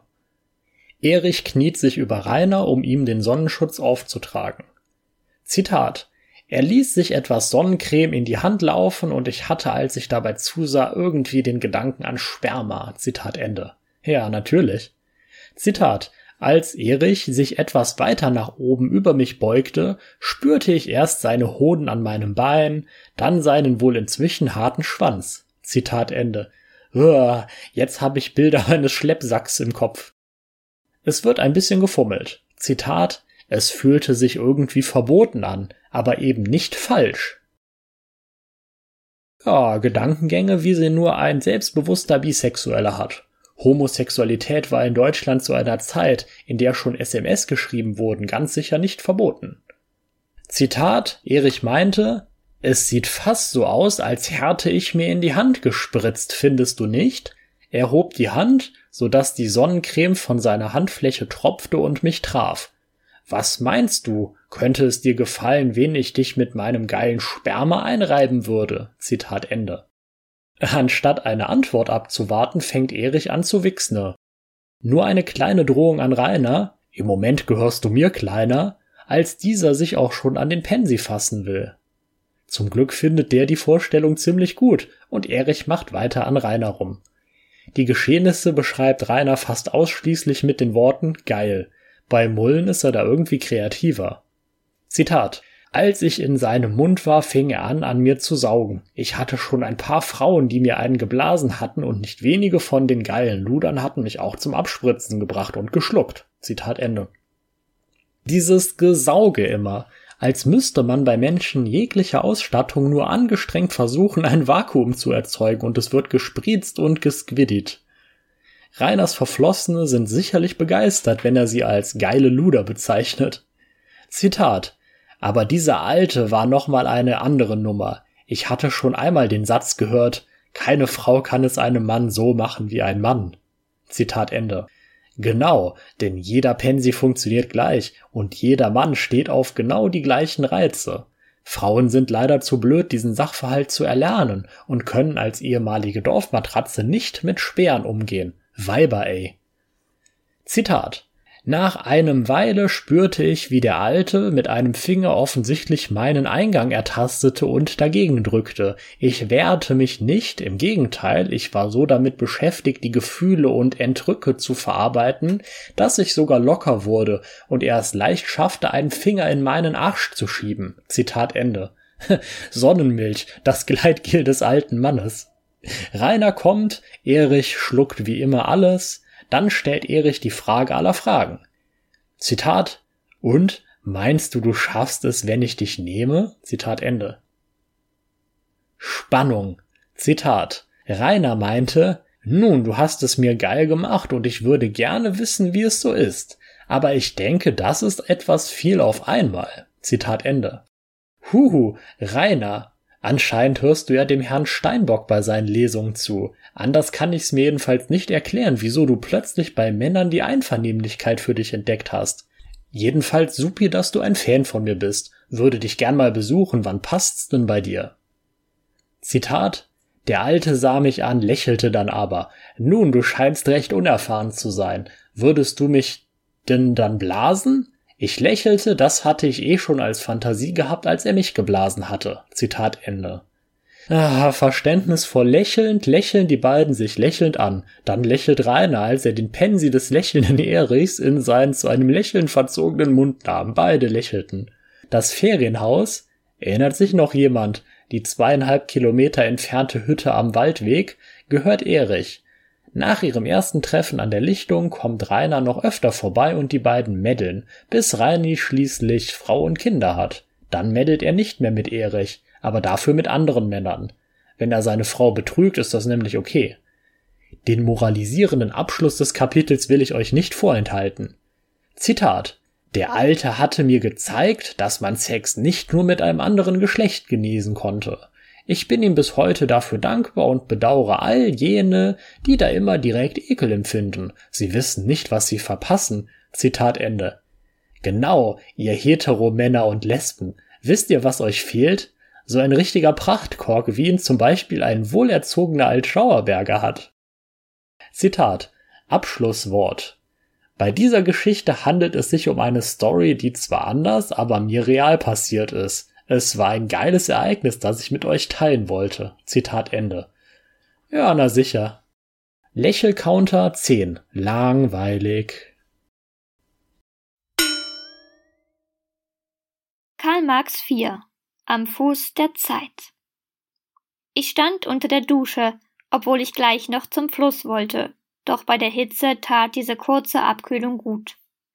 Trotz des Sommers war es in den letzten Wochen enorm warm. Es sollte einer der heißesten Tage werden. Obwohl es noch früh am Tag war, knapp Viertel vor Bums, waren es schon 38 Grad. Ich überlegte, wie der Morgen abgelaufen war. Zuerst hatte mich meine Freundin Uff Frau 25 verlassen und das per SMS. Klasse. Ich war gerade darüber hinweggekommen, dass mich ihre Vorgängerin Uff Frau 24 hatte sitzen gelassen. Doch ich war mir sicher, dass ich schon morgen eine Nachricht von der nächsten Interessentin bekommen würden. Ich hatte eben diese Wirkung auf Frauen, obwohl ich noch Jungfrau war und tatsächlich immer noch bin. Leider trennten sich meine Freundinnen stets von mir, bevor wir uns treffen konnten. Aber wenn eine schrieb, wir seien zusammen, konnte ich sie schließlich als meine Freundin bezeichnen. Ich freute mich, dass die Zahlen hinter den Chatnamen meiner Freundinnen so stetig stiegen, denn ich stand ja eh auf ältere. Ich drehte das Wasser ab und trocknete mich mit einem übergroßen Badetuch. Dann fiel mir auf, dass ich versehentlich das Flusshandtuch genommen hatte. Zwar besaß ich noch andere Handtücher, doch aus einem unerklärlichen Grund hatte dieses einen langen, sportlichen braunen Streifen, an dem ich es stets erkannte. Es gab nur ein richtiges Flusshandtuch. Ich packte es zusammen mit ein paar anderen Sachen in meine Handtasche. In der Handtasche waren lediglich noch ein paar kalte Getränke, die vermutlich eh bald warm sein würden. Als ich das Haus verlassen wollte, stand meine Nachbarin vor der Tür, die anscheinend gerade bei mir schellen wollte. Sie lächelte. Rainer, ich brauche deine Sahne sofort, sprach sie. Ich hob genießerig meine Augenbraue und fragte Meine geile Sahne? Ach, Rainer, entgegnete sie enttäuscht und stieß mich zurück, während sie sich ihren Weg in meine Küche bahnte. Normalerweise durfte keiner mit mir so umgehen, doch sie kaufte seit Jahren für mich ein. Wenn ihr Mann kein so brutaler Schläger gewesen wäre, hätte ich sie mir längst genommen. Sie war offenbar in Eile, kam mir mit zwei Bechern Sahne aus meinem Kühlschrank entgegen und schwätzte die leihe ich mir aus. Dem Vikar ist eben im Dorfgemeinschaftshaus der Esspuma geplatzt und bei Beerdigungen bekommen wir doch immer diesen trockenen Kuchen von Oma Psiaske. Ich verstand nur Bahnhof. Ich wollte ein wenig mit meinem Erfolg bei den Frauen flexen und fragte meine Nachbarin schmunzelnd. Meinst du, ein Ring zum vierwöchigen Jubiläum wäre das Richtige für meine Freundin?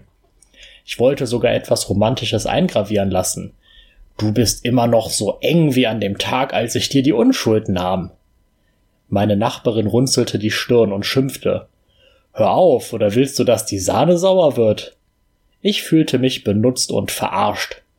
Rainer, ich hab dir ein Päckchen von Emanzon auf den Küchentisch gelegt, aber versprich mir, dass du heute endlich den Müll rausbringst. Der Gestank zieht zu uns rüber. Meine Kinder fangen schon an zu schielen. Rainer? Doch ich war längst in der Küche und riss das Päckchen auf. Endlich war es da. Ich hatte fast acht. Endlich war es da. Ich hatte fast acht endlose Stunden darauf gewartet.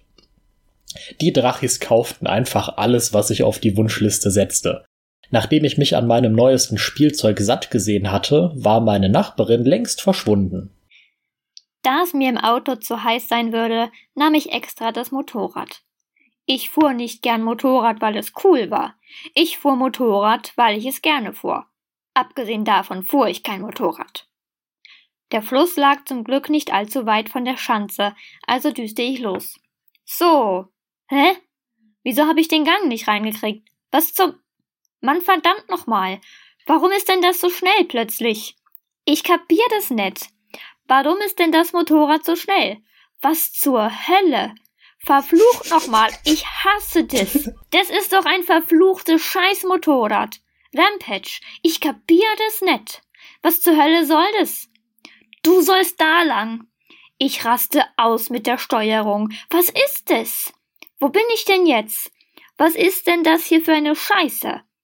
Warum, warum kann ich denn hier nicht abbiegen? Die Steuerung. Wieso fährt der jetzt darüber? Mann, ohne Scheiß, das kotzt mich an. Mann, wo bin ich denn jetzt hingefahren? Ich raff das nicht. Was ist denn hier für eine Scheiße los? Ah!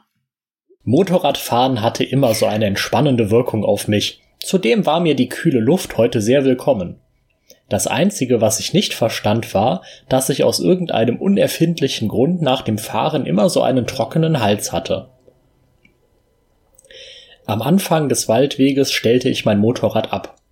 Der Fluss verlief nicht weit von hier und die Stelle, zu der ich wollte, war sehr ruhig. Im Kindesalter hatte ich diesen Ort entdeckt, den ich seither immer wieder mal besuchte, weil dieser eine ganz besondere Bedeutung für mich hatte. Als ich zum ersten Mal am Ufer stand, hoben zwei riesige Drachen ihre Häupter. Sie riefen nach mir und kannten sogar meinen Namen. Niemand hatte mir die Geschichte geglaubt, aber damals wurde meine Faszination für Drachen geweckt, die mich bis heute auf all meinen Wegen begleitet. Mittlerweile war ich an einer verlassenen Hütte angekommen, die für mich die Stelle markierte, hinter der ich beginnen musste, meinen geheimen Pfad tiefer in den Wald zu folgen. Die Hütte war in einem so schlechten Zustand, dass ich mich jedes Mal wunderte, dass sie während meiner Abwesenheit nicht zusammengebrochen war. Es dauerte nicht lange, bis ich eine freie Fläche erreichte, die von hohem Gras bewachsen war. Ringsum standen Bäume sowie Büsche. Ironischerweise grenzte hier der Fluss exakt an das Ufer. Dort standen ein paar Fahne und Rohrkolben. Die Lichtung war nicht groß, vielleicht vier auf fünf Meter. Der Fluss selbst war nur etwa drei Meter breit und etwa zwei tief. Es war aber ein recht ruhiges Gewässer, wenn nicht gerade Hochwasser oder starker Regenfall herrschten. Da jeder aus meinem Freundeskreis diese Stelle kannte, war sie geheim. Ich mochte diesen Ort, da es ruhig war und die nächste Straße etwa eineinhalb Kilometer entfernt verlief, weswegen man nicht mal die Autos hörte. Das Plätschern des Wassers, das Rauschen der Blätter und das Singen der Vögel vertrieb jede schlechte Laune. Ich breitete mein Flusshandtuch mit dem braunen Streifen zwischen ein paar Büschen aus. Danach zog ich mich aus und legte mich erstmal eine Weile in die Sonne. Es fühlte sich gut an, die Sonnenstrahlen auf meiner Haut zu spüren und einfach den Tag zu genießen. Der einzige Nachteil war, dass es keine schönen Frauen gab, die man begaffen konnte. Wobei, überlegte ich, im Moment hatte ich von Frauen eh erstmal die nasse Nase voll. Nach etwa einer Stunde wurde mir zu heiß, und von dem ganzen Bier war mir schon ganz tüdelig. Also beschloss ich, eine kleine Runde zu schwimmen. Das Wasser war trotz der enormen Hitze eiskalt und tat gut bei dem Wetter. Der Vorteil gegenüber einer Badeanstalt lag außerdem darin, dass man hier im Wasser ungestraft einen abseilen konnte und die Tiere des Waldes gleichzeitig mit einem saftigen Happen füttern konnte. Glaubt mir, ich habe es mehrfach am eigenen Leib erlebt, wie die Bademeister ausrasten, wenn man sowas im Freibad versucht.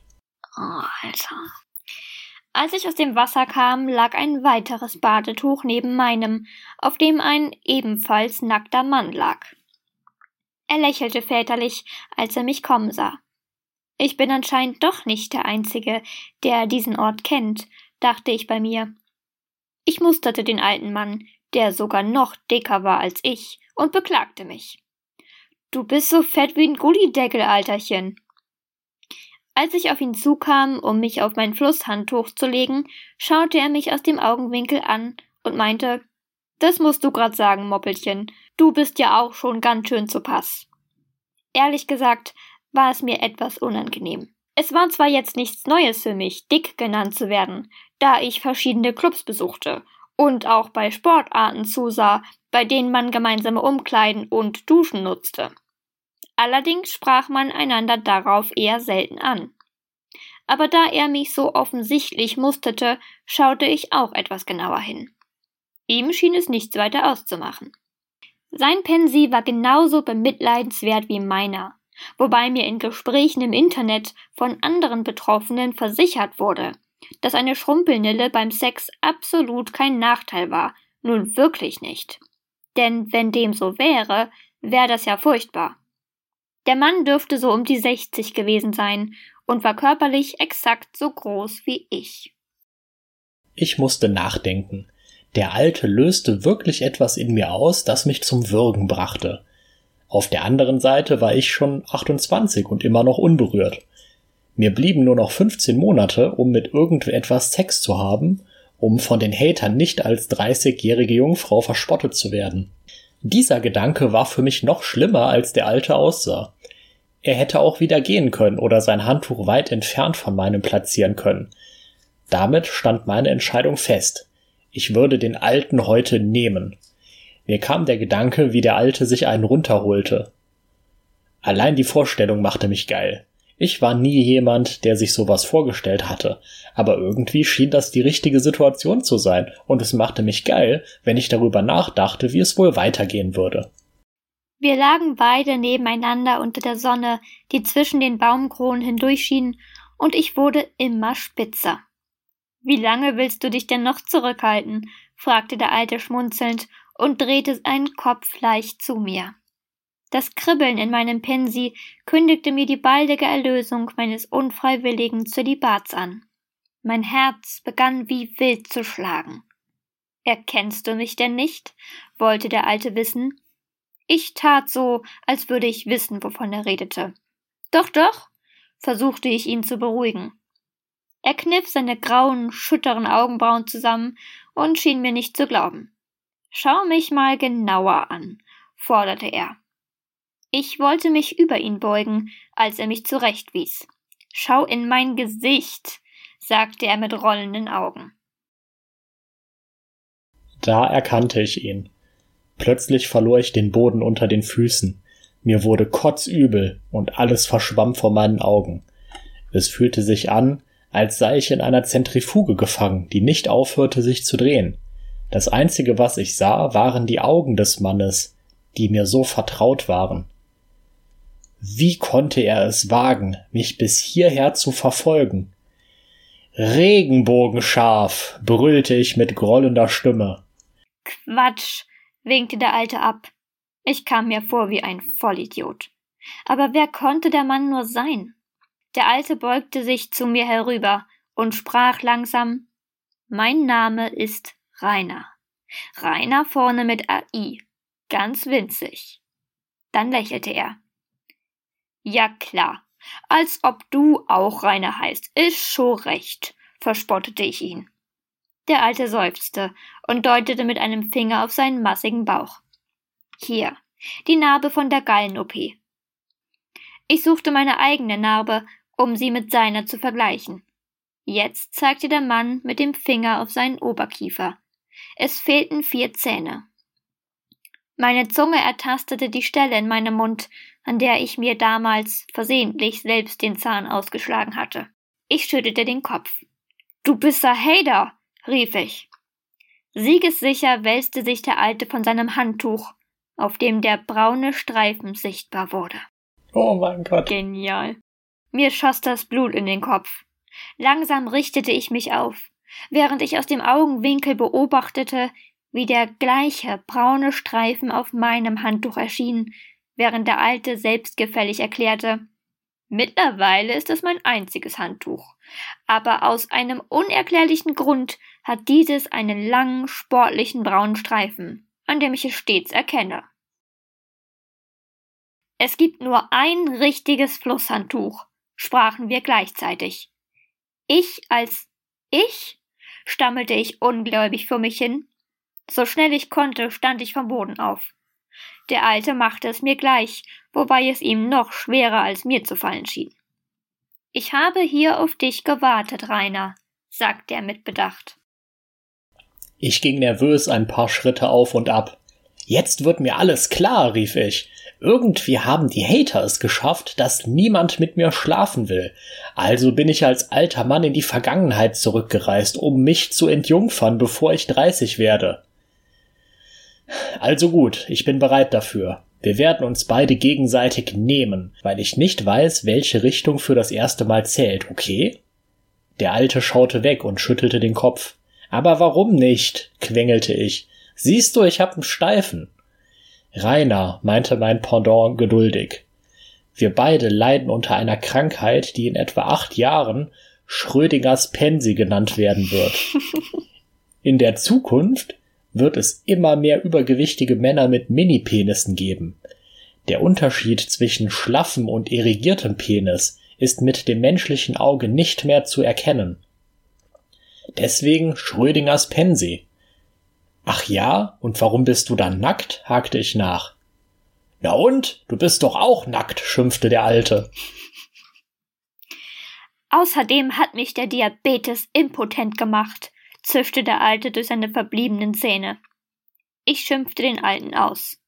Ich bin ein Winkler und wir haben schon seit Generationen eine sehr, sehr stabile Gesundheit durch die Gene und das ganze Zeug. Außerdem, du bist doch YouTube-Star. Geh doch zu einem Arzt. Der Alte blickte beschämt zu Boden. Offenbar hatte ich einen Nerv getroffen. Es dauerte eine ganze Weile, bis er sich traute, mir wieder in die Augen zu sehen. Schuldbewusst antwortete er Deswegen bin ich hier. Ich möchte dich um nichts Geringeres bitten, als dein Leben zu ändern. Du hast doch gar keine Ahnung von meinem Leben, rief ich.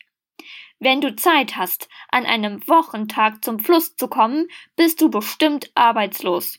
Such dir einen Job und hör auf, meine Scheiße zu nerven. Der Alte ließ sich abwartend auf sein Flusshandtuch fallen, während ich ihn weiter beleidigte.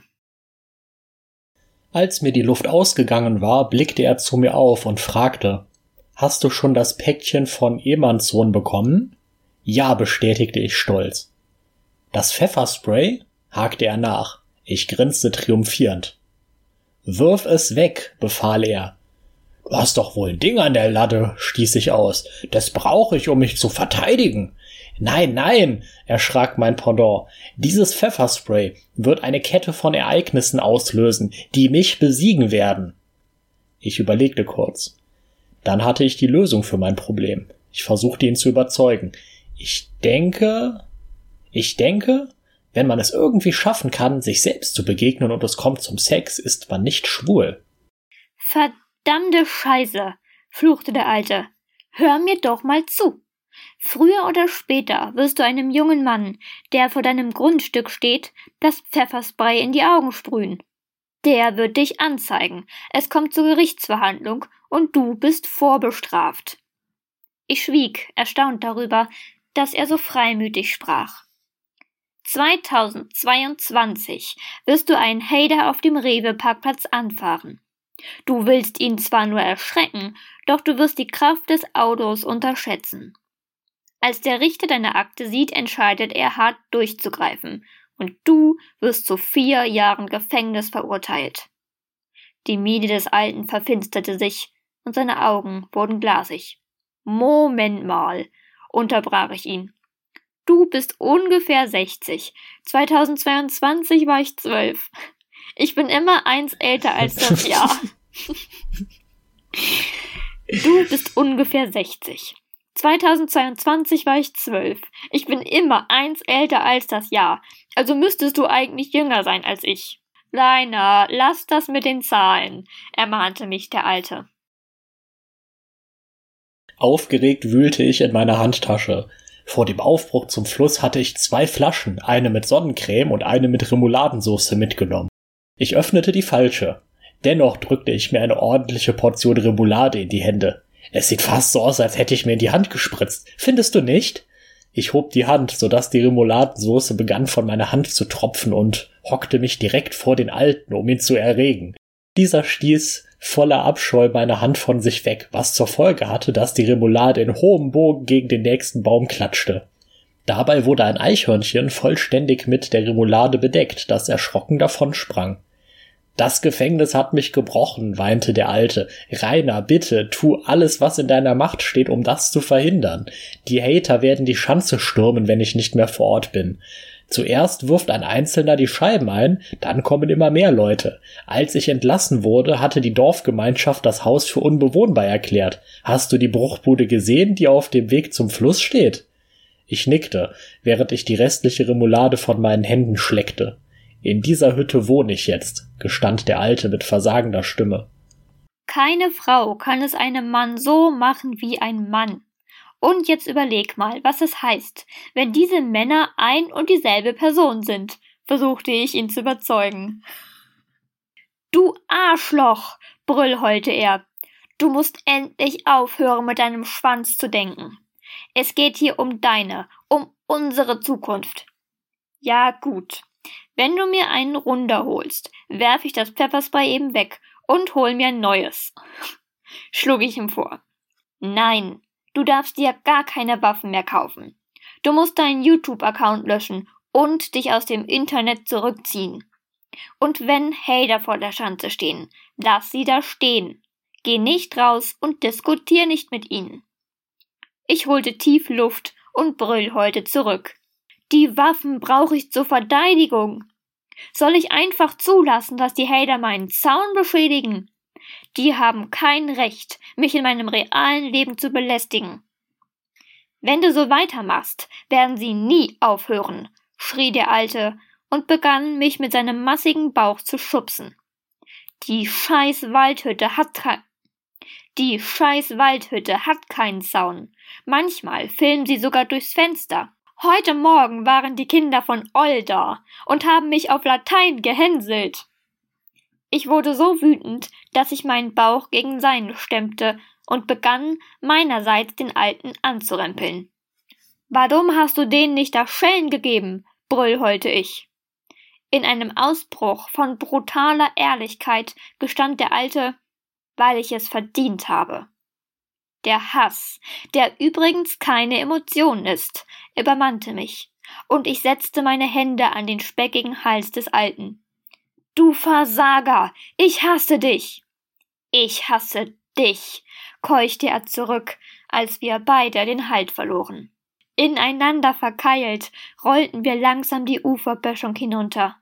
Der zähe Schlamm am Ufer bremste unsere voluminösen Leiber, aber keiner von uns wollte sein Gegenüber loslassen. Schließlich waren wir über und über mit der fauligen braunen Masse bedeckt und schmissen uns die Prügel raus.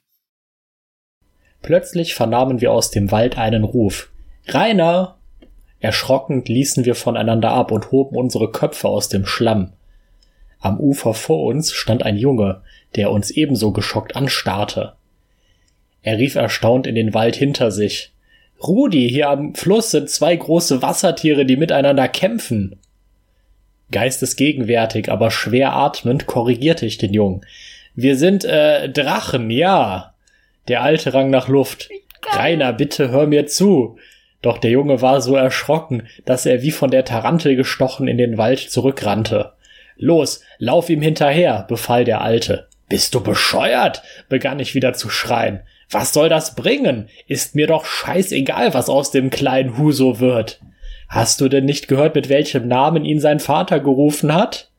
Ja, Rainer. Und weiter, anscheinend heißt hier jeder dumme Wichser heute Rainer. Vergiss es, schnaufte der Alte. Er blickte mich flehend an und meinte, und meinst du, du schaffst es, das Pfefferspray wegzuwerfen, wenn du zu Hause in der Schanze angekommen bist? Ich schnaufte gönnerhaft. Wenn du willst, dass sich etwas ändert, musst du mit dir selber anfangen, Alterchen. Ich mach nur mein Zeug und schade damit keiner Menschenseele. Doch, Rainer. Der Alte machte eine bedeutungsschwere Pause. Du schadest damit der einzigen Seele, die wichtig ist, deiner eigenen. Jetzt wurde es mir klar. Ich wuchtete mich aus dem Schlamm und rief Jetzt hast du richtig Scheiße am Arsch. Jetzt hab ich dich. Du bist nur zu faul, um selber was zu ändern. Darum lauerst du mir hier auf und versuchst mich davon zu überzeugen, deine Drecksarbeit zu erledigen. Aber nicht mit mir, Freundchen. Das hast du dir wohl so gedacht. Ich ging langsam rückwärts, als der Alte zu weinen anfing, wie ein kleines Mädchen. Rainer, bitte. Das ist eine einzigartige Chance. Deine letzte Chance. Es tut mir alles so leid. Knie bitte und zeige Demut. Ich fühlte nur noch Verachtung für den Alten. Während er anfing, lauthals zu heulen, schnappte ich mir geschwind meine Sachen und rannte durch den Wald zurück. Plötzlich stieß ich auf die alte Hütte, von der er behauptet hatte, dort zu leben. Nervös kontrollierte ich die eingeschlagenen Fenster und blickte ins Innere. Wie ich schon vermutet hatte, gab es keine Anzeichen dafür, dass hier jemand lebte. Jetzt war mir klar, dass der Alte gelogen hatte. Mit zitternden Knien setzte ich meinen Rückweg fort. Als ich nach einem kleinen Mittagsschläfchen wieder zu Hause erwachte, dämmerte es schon leicht. Das Gefiepe meiner AliExpress-Alarmanlage hatte mich aus dem Schlaf gerissen. Vor meinem Zaun schienen sich mehrere Personen aufzuhalten. Ich trat in etwas Feuchtes, das auf dem Boden lag, das Flusshandtuch. Ich musste an die Begegnung am Fluss der Zeit denken und was der Alte gesagt hatte. Daraufhin drehte ich mich um. Normalerweise wäre ich direkt hinausgelaufen und hätte die Hater einfach so angegriffen. Doch in meinem Geiste hörte ich den Alten immer wieder sagen, das Pfefferspray, das Pfefferspray. Das war ein genialer Gedanke.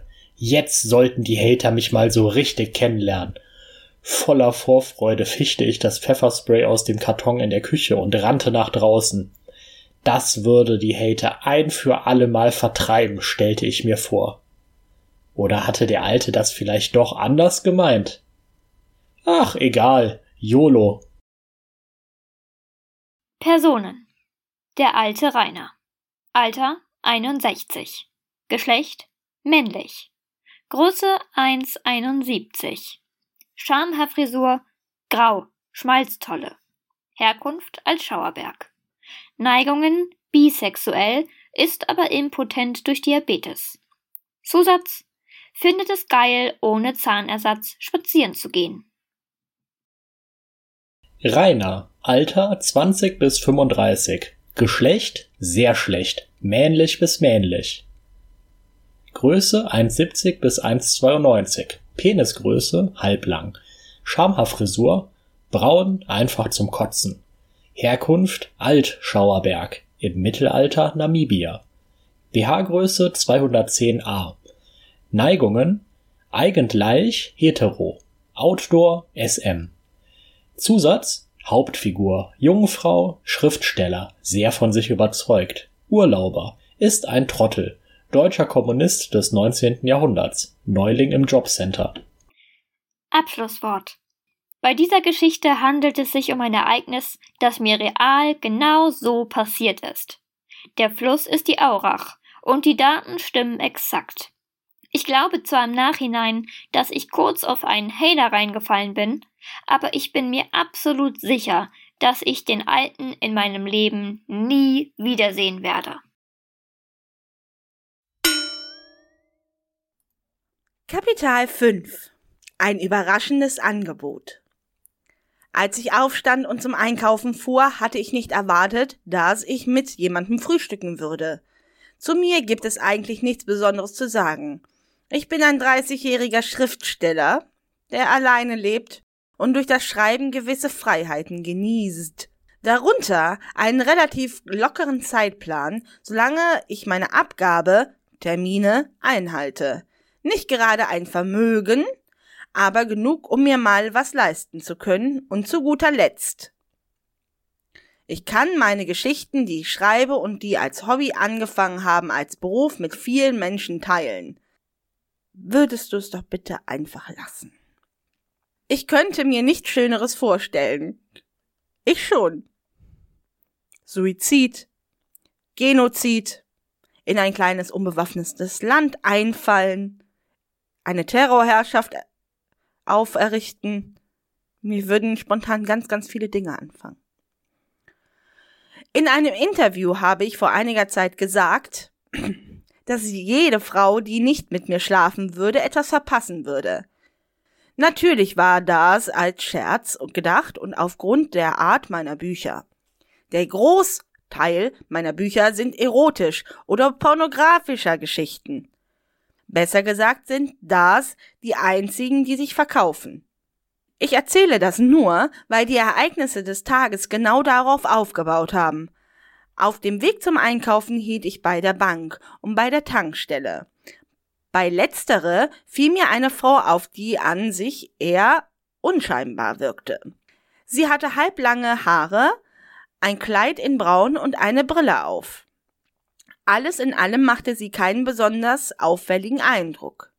Ihre Figur war aufgrund des Kleides kaum zu erkennen. Sie trug also einen Kartoffelsack. Ich erkannte nur, dass sie etwa normal große Brüste hatte. Warum sie mir überhaupt ausfiel? Als ich an der Tanke aus dem Auto stieg, fiel mein Blick zufällig auf sie. Sie hatte einen Stadtplan in der Hand und schien sich zu orientieren. Das war in meiner Heimatstadt eher ungewöhnlich, da sich nicht um eine große Stadt handelte.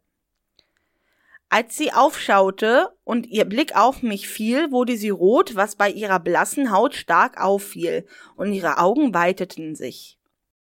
Ein Moment lang schaute sie mich an, und dann wendete ich mich um zum Tanken. Für mich war es nicht wirklich neu, dass mich Leute erkannten oder anstarrten. Auch wen ich zugeben muss, dass es mich immer noch stört. Als ich bezahlt hatte und wieder ins Auto steigen wollte, war sie weg. Schwusch, wusch, einfach weg. Auf dem Weg in den Laden und zum Bäcker dachte ich nicht mehr groß darüber nach und vergaß sie schnell. Wie bereits gesagt, war es nicht ungewöhnlich. Ich ging in den Laden und hatte die ganze Zeit das Gefühl, beobachtet zu werden. Auch das war mir nicht wirklich neu.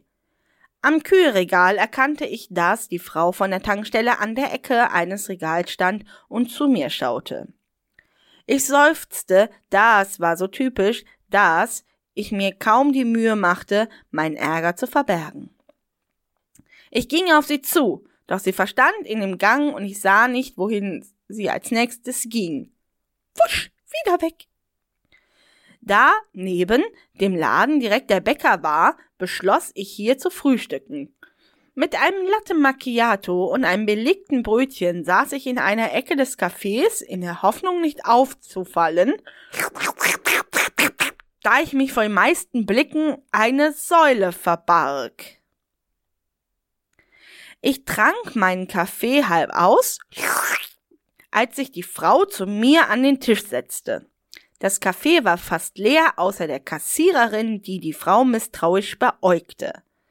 Ich sah die Frau an. Jetzt aus der Nähe betrachtet merkte ich, dass sie wohl etwa an die 40 bis 50 sein müsse. Sie öffnete den Mund, um etwas zu sagen, doch schloss ihn wieder, ohne einen Ton rauszubekommen. Wortlos schob sie eines meiner Bücher über den Tisch zu mir. Ich seufzte laut, holte einen Stift aus der Tasche, öffnete es und signierte es. Als ich sie fragte, wie sie heiße, antwortete sie mir nicht. Ich schloss das Buch, schob es ihr über den Tisch zurück und nahm an, dass sie es nehmen und gehen würde. Sie steckte es in ihre Tasche und starrte mich weiter an.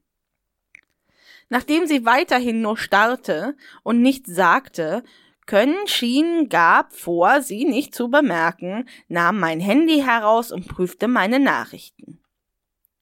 Etwa zehn Minuten später hörte ich eine leise, ruhige und sehr angenehme Stimme, die mich etwas fragte. In der Annahme, es sei die Bedienung, schaute ich aus. Äh, auf. Außer der Frau war niemand da. Entschuldigung. Äh, Entschuldigung. Wie bitte? Sie sah verlegen aus und wurde knallrot. Ich habe gesagt, bitte ficken Sie mich. Meine Augen wurden groß und ich war mir mehr als sicher, dass ich irgendwas an den Ohren haben musste. Und ich auf den Augen, Rainer, und ich auf den Augen, verdammte Scheiße. Ich musste mich doch verhört haben. Ich muss mich erneut entschuldigen. Ich glaube, ich habe mich verhört. Was sagten Sie? Soweit es möglich war, wurde sie noch röter. Ich möchte, dass Sie mit mir ins Bett steigen und es mir machen. So wie Sie es in Ihren Büchern schreiben. Völlig perplex, aber auch angetan bei einem solchen Angebot schaute ich sie an. Ich überlegte kurz. Eigentlich könnte das nur ein Witz sein. In der Annahme, dass es einer war, sagte ich Gut, wann und wo? Sie lächelte, unsicher. So schnell es geht, und wo ist mir egal. Ich lächelte. Unter diesen Umständen sollten wir wohl direkt aufs Klo gehen und loslegen. Anführungszeichen oben.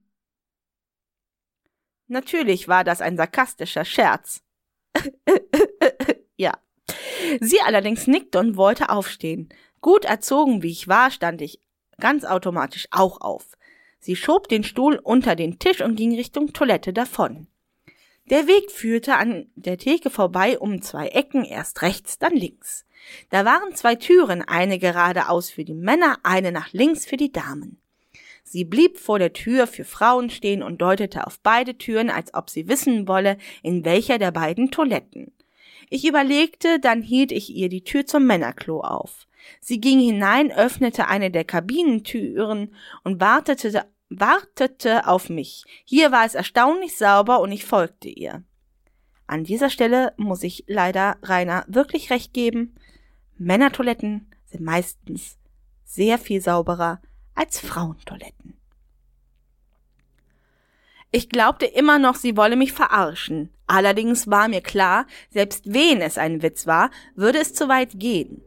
Ich blieb stehen und als sie sich umdrehte, sah ich mich, sah sie mich unsicher an. Als ich ihren Blick sah, wurde mir klar, dass sie das wirklich ernst meinte. Normalerweise war ich, war ich nicht so ein Typ, aber irgendwie fand ich das doch gerade doch geil. Also ging ich mit ihr in eine Kabine.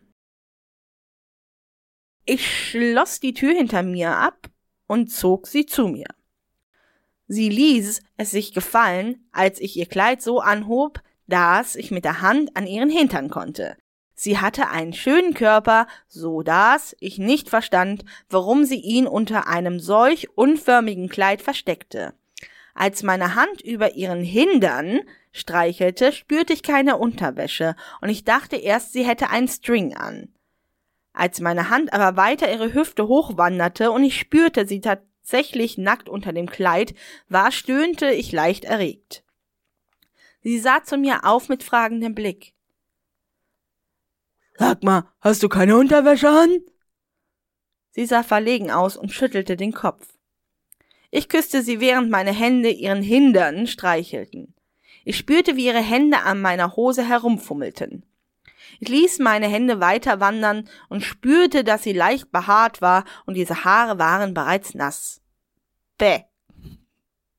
Da wurde mir klar, wie geil sie sein musste.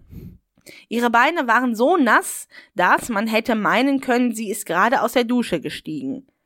Sie stöhnte, als ich meine Hand ihre nackten Beine hinaufwandern ließ und ihre Hintern ihren Hintern erneut zu kneten begann. Sie öffnete meine Hose und holte direkt meinen Halbsteifen heraus. Als sie ihn in die Hand nahm, spürte ich, wie er in ihrem Griff zuckte. Sie stöhnte, als sie das spürte und schein bestaunt, wie groß er war. Dabei war ich nicht so groß und im halbsteifen Zustand würde ich ohnehin noch größer werden. Sie fing an, ihn zu bewegen, und ich stöhnte leicht, während sie mit geschickten Fingern dafür sagt, sorgte, dass ich endgültig hart wurde. Während sie mich wichste, ließ ich meine Finger mit ihrer nassen Scheide spielen, was sie zum Stöhnen brachte. Sie war ja offenbar so geil auf meinen Schwanz, dass sie schon so weich und nass war, dass ich ihn ihr direkt hätte reinschieben können. Sie drückte ihre Lippen auf meine, während ich stöhnte, da ich nur mit meinen Fingern in sie drang. Dann hielt ich es nicht mehr aus. Ich packte sie, hob sie hoch, sie stöhnte und machte ein williges Geräusch. Ich drückte sie gegen die Wand, sie hielt ihr Kleid hoch, während ich ihn in sie schob. Sie war sehr eng, und weil sie so nass war, fühlte es sich umso geiler an. Kaum war ich in ihr, spürte ich, wie sie sich verkrampfte, und sie stöhnte laut, ah, während ich spürte, wie ihr Orgasmus sie erzittern ließ. Es war eigentlich unmöglich, da sie so schnell gekommen war, aber dennoch war es so. Ich allerdings wollte mehr als das, schien sie auch zu wollen, und so fickte ich sie in dieser Toilette, bis sie meiner Brust zusammen, mein Schwanz, immer noch halb steif in ihr und atmete schwer in meinem, an meinem Ohr. Ich lächelte offenbar, war sie zufrieden. Meine Hände lagen auf ihrem nackten Hintern, da ich sie ja noch festhalten musste. Ich setzte mich so, dass sie nun noch schön erholen und ihre Ekstase genießen konnte. Als meine Erektion vollkommen weg war, spürte, spüren wir, wie mein Schwanz aus ihr herausrutschte. Sie zuckte zusammen und machte ein bedauerndes Geräusch. Ich lächelte, küsste sie leidenschaftlich, was sie erwiderte.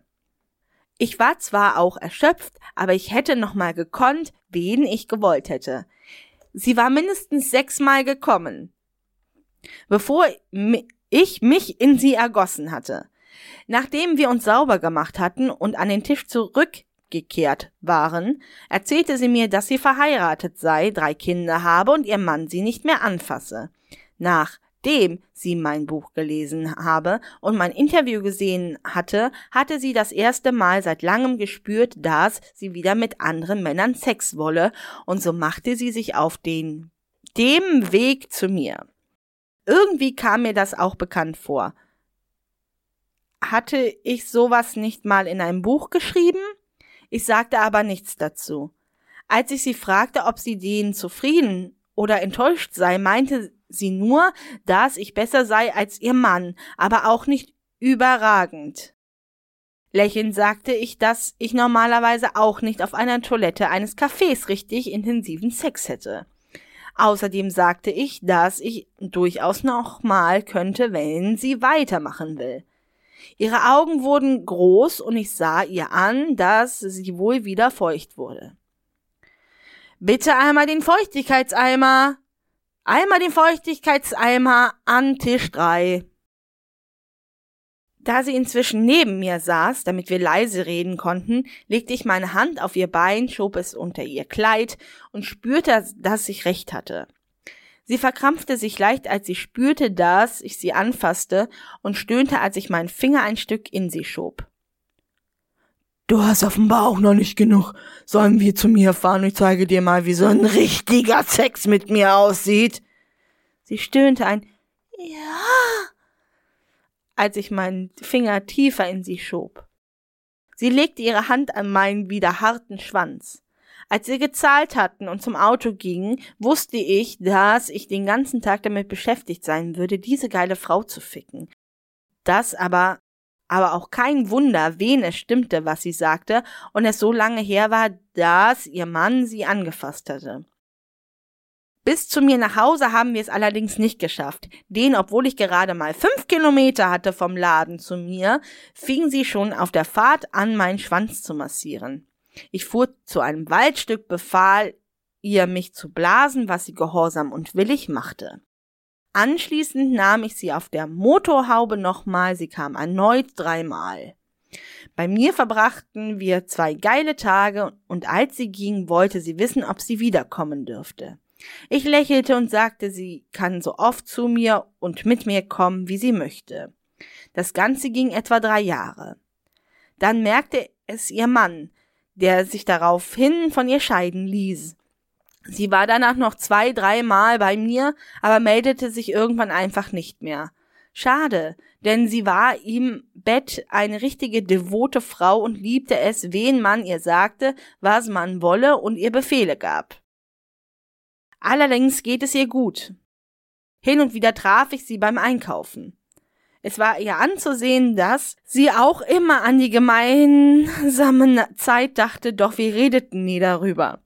Doch eine geile und schöne Erinnerung war es trotzdem. Fünftens. Ein überraschendes Angebot. Name Rainer. Alter 30. Geschlecht männlich.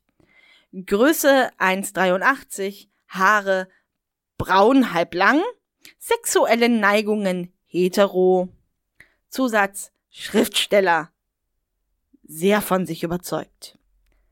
Name Sonja, Alter 51, Geschlecht weiblich, Größe 168, Haare Schönes Attribut. Sie hat wohl Haare. Wir wissen es nicht, aber eventuell hat sie Haare. Sexuellen Neigungen hetero. Zusatz, aufgrund von einer Aussage und fehlendem Sex hat sie sich auf den Weg gemacht. Abschluss. Wort. Als ich etwa 29 war, sprach mich eine Frau beim Bäcker an. Während des Gesprächs meinte sie, dass ihr Mann sie nicht ausreichend befriedigen würde. Als ich scherzhaft meinte, na dann komm, wir gehen wir aufs Klo ficken, stand sie auf und wir haben uns kurz etwas Spaß gegönnt. Zu mehr kam es allerdings nicht.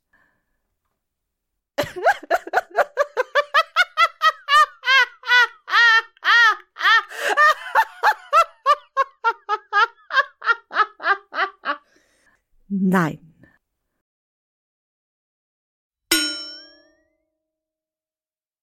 Reiners erotische Kurzgeschichten Kapital 5 Zitat Als ich aufstand und zum Einkaufen fuhr, hatte ich nicht erwartet, dass ich mit jemandem frühstücken würde. Zitat Ende. Als Gregor Samsa eines Morgens aus unruhigen Träumen erwachte, fand er sich in seinem Bett zu einem ungeheuren Ungeziefer verwandelt. Oh, falscher Text? Entschuldigung, ein etwas neurotischer Bub mit Daddy-Issues und schwächelnder Gesundheit, da habe ich das verwechselt. Wobei der gute Franz in seinem ersten Satz keine Grammatikfehler eingebaut hat.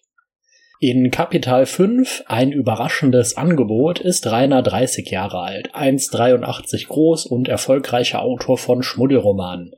Ja, wenn man das erfolgreich streicht, dann hat man sogar den echten Rainer. Toll, oder? Seine Werke verkaufen sich mäßig, aber gut genug und Rainer konnte sein Hobby zum Beruf machen. Zitat Ich könnte mir nichts Schöneres vorstellen. Zitat Ende. Bislang ist das wirklich die schönste Vorstellung im ganzen Buch. Weil Rainer fast ausschließlich wegen seiner Erotikromane wahrgenommen wird, stellt man ihm in Interviews gern Fragen zu seinen Künsten. Selbstbewusst wie er nun mal ist, lautet seine Antwort natürlich jede Frau, die nicht mit mir schläft, verpasst etwas. Zitat Ich erzähle das nur, weil die Ereignisse des Tages genau darauf aufgebaut haben. Zitat Ende. Und ein kleines bisschen, weil du angeben und dich in ein besseres Leben träumen willst, gell? Zitat Bei letztere, einer Tankstelle, fiel mir eine Frau auf, die an sich eher unscheinbar wirkte. Zitat Ende. Die unscheinbare Frau trägt ein braunes, unförmiges Kleid, hat normal große Brüste und fällt Rainer absolut nicht auf. Also schon. Aber nur weil sie einen Stadtplan in der Hand hält und das in einer eher kleinen Stadt wie Emskirchen, umgeben von Wanderwegen und Aussichtspunkten, vollkommen unbekannt ist. Und wer schaut bei einer Touristin nicht gerne auf die Größe der Bubarellas? Zitat. Als sie aufschaute und ihr Blick auf mich fiel, wurde sie rot, was bei ihrer blassen Haut stark auffiel und ihre Augen weiteten sich. Für mich war es nicht wirklich neu, dass mich Leute erkannten oder anstarrten, auch wen ich zugeben muss, dass es mich immer noch stört. Zitat Ende. Rainer ist ein mittelmäßig bekannter Autor, wird aber permanent erkannt, um Selfies gebeten und mit Schlüpfern beworfen. Außerdem wünscht er keine Aufmerksamkeit. Bitte traut euch nicht, kommt nicht zu ihm und legt euch auch nicht mit ihm an. Der Bewohner des ASB 8 möchte das nicht. Weiter geht's in die Rewe und dann zum Bäcker. Ja, wirklich. Dort hat er die ganze Zeit das Gefühl, man würde ihn beobachten, was zwar einerseits vollkommen normal für ihn ist, ihm andererseits aber gesondert auffällt. Zitat am Kühlregal erkannte ich, dass die Frau von der Tankstelle an der Ecke eines Regals stand und zu mir schaute. Ich seufzte, das war so typisch, dass ich mir kaum die Mühe machte, meinen Ärger zu verbergen. Zitat Ende. Ach, hör auf Augen zu haben, du schmutzige Dirne. Mein Gott, Specki, steh doch einmal über den Aktionen deiner Mitmenschen. Die Alte steht im Supermarkt, fangirlt dich erwäng und macht sonst gar nichts. Ignorier die einfach. Weil die Frau in dem braunen Kartoffelsack sich aber benimmt wie jede Mulle in jedem Hentai, rennt sie schnell vor ihrem Senpai Rainer Sama weg, als der sich in ihre Richtung bewegt. Zitat mit einem Latte Macchiato und einem belegten Brötchen saß ich in einer Ecke des Cafés in der Hoffnung nicht aufzufallen, da mich vor den meisten Blicken eine Säule verbarg. Zitat Ende. Nur man kann sich nicht hinter einem Objekt verstecken, wenn man selbst doppelt so breit ist wie dieses.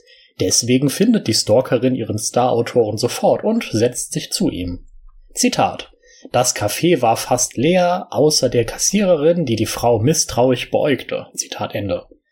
Es ist nicht ganz klar, wer hier wen beäugt. Die Kassiererin die fremde Frau? Warum sollte sie das tun? Irgendwer setzt sich zu irgendwem. Wir kennen nur zwei Prozent von Reiners Leben, das wird schon irgendeine Gumbeline sein. Oder wird die Kassiererin von der Frau angestarrt? Warum? Hat sie Angst, dass die Bäckereiangestellte hinter ihrem Tresen hervorspringt und über Rainer herfällt, bevor sie selbst die Gelegenheit dazu hat? Und wieso können die sich überhaupt beaugapfeln? Rainer ist doch hinter dieser Säule perfekt versteckt. Zitat. Sie öffnete den Mund, um etwas zu sagen, doch schloss ihn wieder, ohne einen Ton rauszubekommen. Zitat Ende. Ach, niemand verhält sich so. Niemand. Keine zwölfjährigen Mädels, die das erste Mal ihr K-Pop-Idol sehen und erst recht keine 40- bis 50-jährigen Frauen. Zitat. Wortlos schob sie eins meiner Bücher über den Tisch zu mir. Ich seufzte laut. Zitat Ende. Schnauf. Immer diese lästigen Fans, die Autogramme von einem wollen. Fast so schlimm wie Musik- oder Spielewünsche. Der Freundlichkeitslord fragt die Frau nach ihrem Namen, doch die kann vor lauter Swoon nicht antworten. Da notice sie der Senpai und sie kann nicht mal ein Ohio entgegenkreischen. Die Frau bleibt weiter wie angewurzelt sitzen und starrt Rainer an, als wäre er ein Autounfall. Zitat Nachdem sie weiterhin nur starrte und nichts zu sagen können schien, gab vor, sie nicht zu bemerken, nahm mein Handy heraus und prüfte meine Nachrichten. Etwa zehn Minuten später hörte ich eine Stimme. Zitat Ende. Warum ist Rainer nicht längst fertig mit seinem Frühstück und geht einfach? Außerdem muss man sich mal vorstellen, wie unendlich lang zehn Minuten sind, wenn man nur rumsitzt und einen wildfremden Typen anglotzt. Stirbt man nicht spätestens in Minute drei vor lauter Peinlichkeit? Jedenfalls wird Rainer jetzt eine Frage gestellt. Zitat. In der Annahme, es sei die Bedienung, schaute ich auf. Zitat Ende. Ja, bei Reiners Bäcker wird man am Tisch bedient, muss aber trotzdem mit seinem Frühstück zum Tisch laufen. Zitat. Außer der Frau war niemand da. Entschuldigung, wie bitte? Sie sah verlegen aus und wurde knallrot. Ich habe gesagt, bitte ficken Sie mich. Meine Augen wurden groß und ich war mir mehr als sicher, dass ich irgendwas an den Ohren haben musste. Ich musste mich doch verhört haben. Ich muss mich erneut entschuldigen. Ich glaube, ich habe mich verhört. Was sagten Sie? Soweit es möglich war, wurde sie noch röter. Ich möchte, dass Sie mit mir ins Bett steigen und es mir machen, so wie Sie es in Ihren Büchern schreiben. Zitat Ende. Full Quote des Gesprächs zwischen Rainer und seiner Stalkerin, um die Absurdität zu verdeutlichen. Halbwegs normal erzogene Menschen sprechen nicht so. Insbesondere Frauen nicht, weil das erstens bei dem Typ Mann, den man rumkriegen möchte, vermutlich nicht ankommt und zweitens gar nicht nötig ist. Ausschließlich gruselige, basement-dwellierende Halswerte, die eine parasoziale Beziehung zu einer Ethod aufgebaut haben, reden so. Die sehen irgendein Weib vor der Cam rumhuren und meinen, im echten Leben verhält die sich genauso und springt auf jeden Speer, wenn man nur vulgär genug fragt. Reiners memeartige Paranoia wird ebenfalls deutlich. Die Alte muss ihn doch verarschen, die kann das doch gar nicht ernst meinen. Unless? Ich mein, du misst 100% der Shots, die du nicht takest, gell? Lieber mal nach Puschendorf meddeln, vielleicht will das Cola-Bärchen ja wirklich. Und wenn nicht, dann ist die fehlende Rasur der ultimative Beweis dafür, dass man nicht verarscht wurde, sondern in weiser Voraussicht schon alles vorher geahnt hat. Die beiden beschließen, den Wunsch der Frau direkt auf dem Bäckereiklo umzusetzen. Nach einer ebenso ausführlichen wie unnötigen Beschreibung des Wegs zu den Toiletten bestimmt Rainer, dass das Herrenklo sich besser als das Damenklo eignet. Zitat Hier war es erstaunlich sauber. Zitat Ende. wie gesagt, Rainer wollte in die Herrentoilette. Wenn es da erstaunlich sauber ist, bedeutet das dann, dass er ein siffiges Klo bevorzugt hätte? Nun denn, in einer dreckigen Kabine meddeln die beiden nun, sie ist so feucht, dass man zwangsläufig an Inkontinenz denken muss, und er ist natürlich ein sehr, sehr guter Liebhaber. Zitat Sie war mindestens sechsmal gekommen, bevor ich mich in sie ergossen hatte. Als ich sie fragte, ob sie denn zufrieden oder enttäuscht sei, meinte sie nur, dass ich besser sei als ihr Mann, aber auch nicht überragend. Zitat Ende. Sie hatte mindestens sechsmal The Big O, aber fand den Dicken eher so durchschnittlich. Außerdem gibt sie nach dem Liebesspiel auf einer Toilette nüchtern eine Bewertung ab. Wie man's halt so macht, wenn man Wildfremde durchmittelt. Reviewt ihr nett? Zitat. Nachdem wir uns sauber gemacht hatten und an den Tisch zurückgekehrt waren, erzählte sie mir, dass sie verheiratet sei, drei Kinder habe und ihr Mann sie nicht mehr anfasse. Zitat Ende. Hey, ich bin die Philippa und total unbefriedigt. Mein Mann hat einen Minispeer und keinen Bock mehr auf meine nach drei Kindern mega ausgeleierte Vagina. Mag wer reinstecken, ich hätt grad Zeit. Beim Bäcker führt man eben solche Gespräche, oder? Oder? Zitat. Lächelnd sagte ich, dass ich normalerweise auch nicht auf einer Toilette eines Cafés richtig intensiven Sex hätte.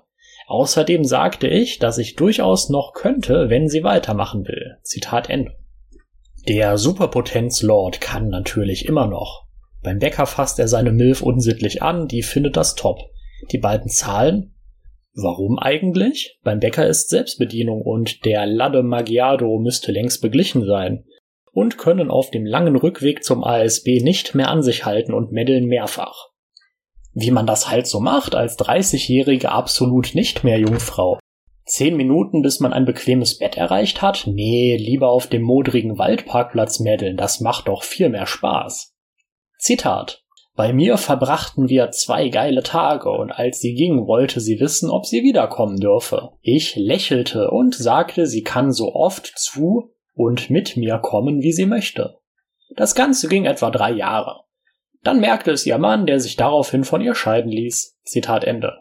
Die Alte war also tagelang weg, wurde von einem mittelprächtigen Erotikautor beschäftigt und ihr Mann merkt, drei Jahre, Jahre lang nichts, und dann lässt er sich scheiden, obwohl er doch an seiner Frau eh kein sexuelles Interesse mehr hat? Ich will ihr Fremdgehen gar nicht verteidigen, aber warum hat der Typ so lange gewartet, um das Unvermeidliche zu tun? Zitat. Sie war danach noch zwei, dreimal bei mir, aber meldete sich irgendwann einfach nicht mehr. Zitat Ende. Edzardler geghostet. Zitat. Schade den, sie war im Bett eine richtig devote Frau und ich liebte es, wen man ihr sagte, was man wolle und ihr Befehle gab. Zitat Ende. Wo ist da der Zusammenhang zur vorherigen Geschichte? Reiners abartige Vorstellung einer BDSM-Beziehung kommt später zur Sprache, deswegen verdrehe ich hier nur genervt die Augen. Zitat. Hin und wieder traf ich sie beim Einkaufen. Zitat Ende. Äh, sie ist doch ortsfremd und brauchte einen Stadtplan? Warum geht sie in dieselbe Rewe wie der Dicke? Egal. Geschichte vorbei. Rainer hatte ein paar Jahre seine Milf und gut ist.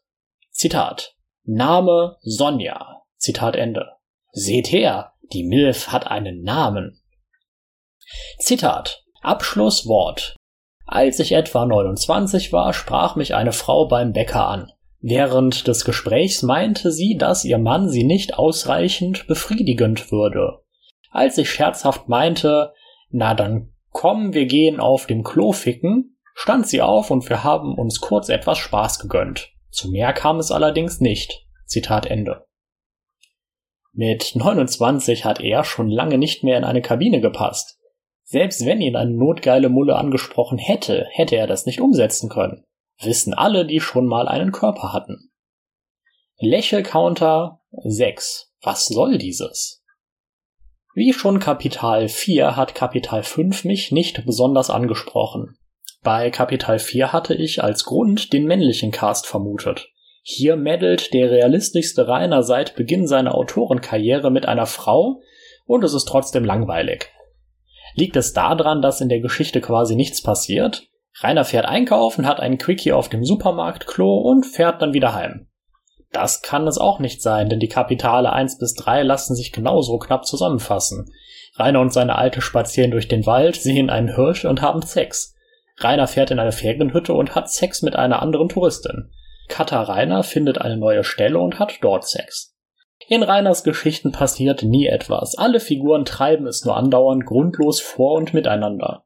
Der Unterschied zwischen Kapital 2 und 3 und den Kapitalen 4 und 5 ist, dass Rainer für erstere Fantasie benötigt und für letztere einfach sein ereignisloses Leben nacherzählen muss. Bestimmt ist er schon durch die mittlere Aurach gewartet und in die Rewe hat er zahllose Energy-Jagden unternommen.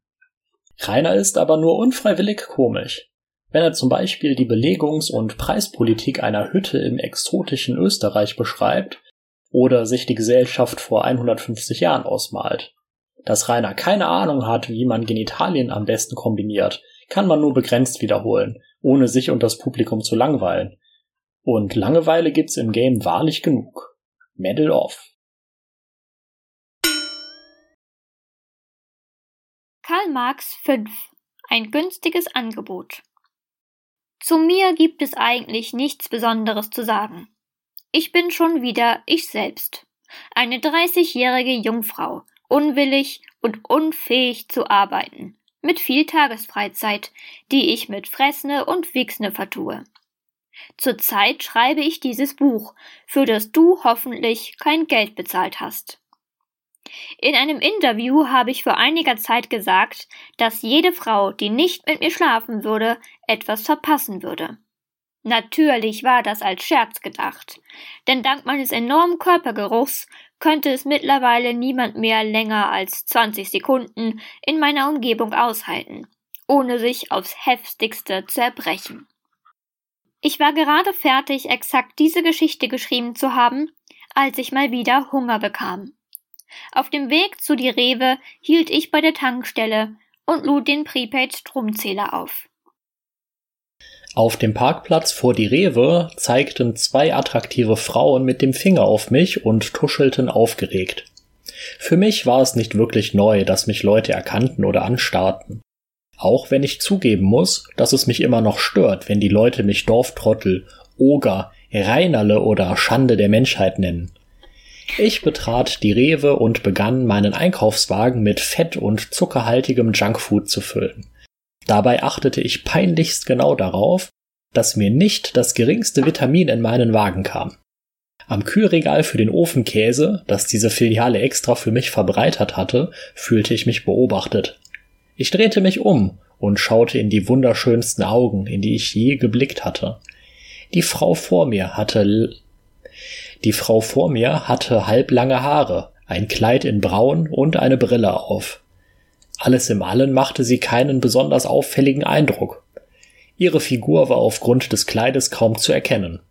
Ich erkannte nur, dass sie etwa normal große Brust hatte. Ich erkannte nur, dass sie eine etwa normal große Brust hatte. Ich ging auf sie zu und bemerkte, dass diese arme Frau in einem Karton mit einem durchsichtigen Fenster stand. Über ihr über ihr war ein neonfarbenes Schild angebracht, ich fing an, die Buchstaben zu entziffern. Restposten. Gummipuppe Sonja mit drei Beinen. Schon voraufgeblasen für absolute Dullis. Preisreduziertes Mängelexemplar. Ein günstiges Angebot, dachte ich bei mir, wurde ganz rot und meine Augen weiteten sich. Ich seufzte vor Verlangen. Die Kassiererin war ganz schön pikiert, als ich mich mit meinem Einkaufswagen und allen Gummipuppen vor der Kasse aufbaute. Offenbar durften die Angestellten solche Angebote nur in haushaltsüblichen Mengen abgeben. Also beschränkte ich mich auf nur ein Exemplar. Anschreiben wie immer, Herr Winkler? wurde ich gefragt und entgegnete, manche Dinge werden sich eben niemals ändern. Seit dem zweiten Frühstück waren schon 80 Minuten, also drei Stunden vergangen, und mein Zuckerspiegel war alarmierend gesunken. Also beschloss ich, nebenan, nebenan beim Bäcker eine Pause einzulegen, um mir einen kleinen Snack zu gönnen. Mit einem Latte Macchiato und einem Dutzend belegter Brötchen setzte ich mich in eine Ecke des Cafés hinter eine Säule, in der Hoffnung, nicht aufzufallen. Was ich nicht bedacht hatte, war, dass dieser Säule was ich nicht bedacht hatte, war, dass die Säule lediglich 70 Zentimeter breit war, so dass es bei meinen körperlichen Ausmaßen für Leute, die das Café betraten, so aussah, als ob sich hinter der Säule gleich zwei Fettsäcke gegenüber saßen, die gemeinsam um die Wette fraßen. Je länger ich dort saß, desto leerer wurde das Café. Als mir das dritte Kuchentablett gebracht wurde, bemerkte ich, dass außer mir nur noch die Kassiererin anwesend war. Sie beäugte mich misstrauisch und griff zum Telefon. Plötzlich hörte ich eine piepsige Stimme, die aus der Verpackung kam, in der sich die Gummipuppe befand. Ich sah die Puppe jetzt aus der Nähe und bemerkte, dass sie sprach, ohne den Mund zu bewegen. Offenbar war ich auch der Einzige, der sie hören konnte. Sie starrte mich einfach ausdruckslos an, und ich hörte ihre leise Stimme, die sagte Bitte ficken Sie mich. Meine Augen wurden groß, und ich war mir mehr als sicher, dass ich irgendwas an den Ohren haben musste. Ich musste mich doch verhört haben. Doch sie flehte mit ihrer quietschenden Stimme. Ich möchte, dass Sie mit mir ins Bett steigen und es mir machen, so wie Sie es in Ihren Büchern schreiben. Völlig perplex, aber auch angetan von einem solchen Angebot, schaute ich sie an. Ich überlegte kurz. Eigentlich konnte das nur ein Witz sein. In der Annahme, dass es einer war, sagte ich Gut, Wann und wo? Die Kassiererin sah mit zusammengekniffenen Augen zu mir hinüber, immer noch den Telefonhörer in der Hand. So schnell es geht, und wo ist mir egal, hörte ich wieder die Stimme der Puppe. Ich flüsterte verstohlen in die Verpackung der Puppe. Unter diesen Umständen sollten wir wohl direkt aufs Klo gehen und loslegen. Gut erzogen wie ich war, stand ich ganz automatisch auf, schob den Stuhl unter den Tisch und ging mit der verpackten Puppe Richtung Toilette davon. Die Kassiererin legte unauffällig den Telefonhörer auf.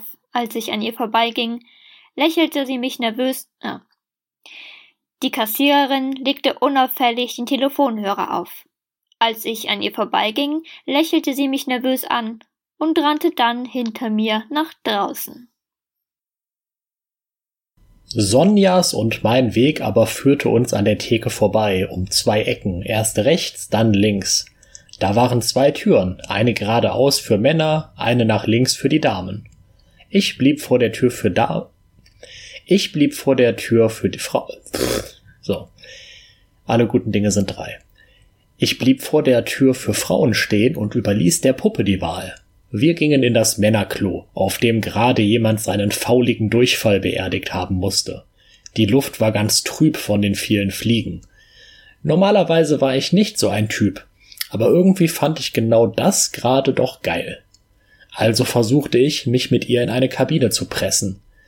Das Problem war, dass die Leute vor etwa 15 Jahren angefangen hatten, Kabinen zu bauen, in die kein normal gewachsener Mensch mehr hineinpasste.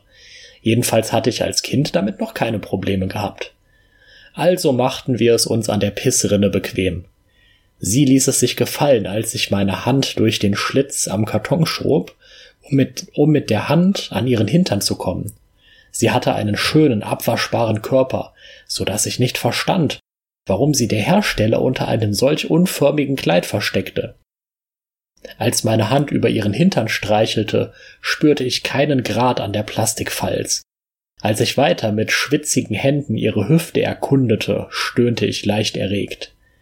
Währenddessen glotzte sie mich weiter mit ihren ausdruckslosen aufgemalten Augen an. Ich ließ meine Hand ihre Öffnungen erkunden, zog sie dann zurück und schnupperte an meinen Fingern.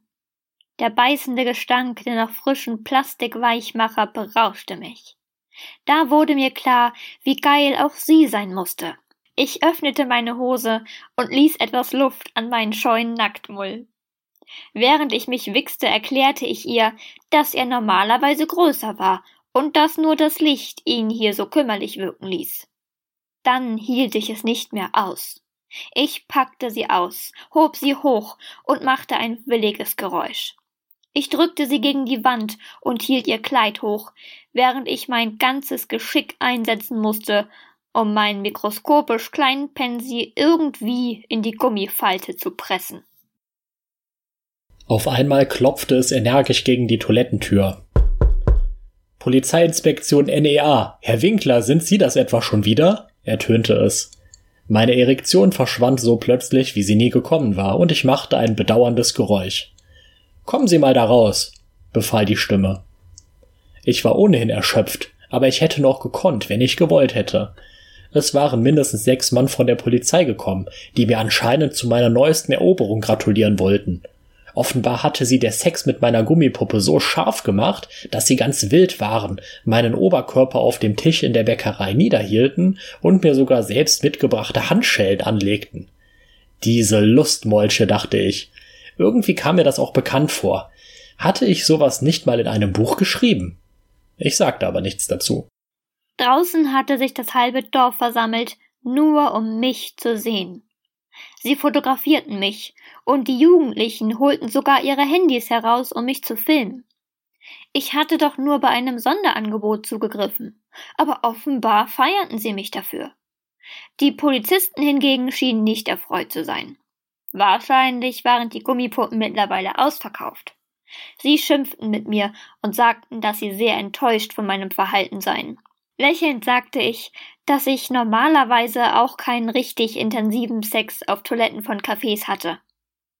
Außerdem bot ich an, dass ich durchaus nochmal kommen könnte, wenn sie das wollten. Aus irgendeinem unerfindlichen Grund hatten die Polizisten keine Lust mehr, sich mit mir zu beschäftigen. Nur die Polizistin unter ihnen bedauerte besonders lautstark, dass die anderen mich offenbar nicht mitnehmen wollten. Sie ermahnten mich nur und ließen mich gehen. Als meine Gummipuppe und ich uns einen Weg zum Auto bahnten, lächelte ich, da ich nur daran denken konnte, wie ich es den ganzen Tag mit ihr treibende würde. Bis zu mir nach Hause haben wir es allerdings nicht geschafft.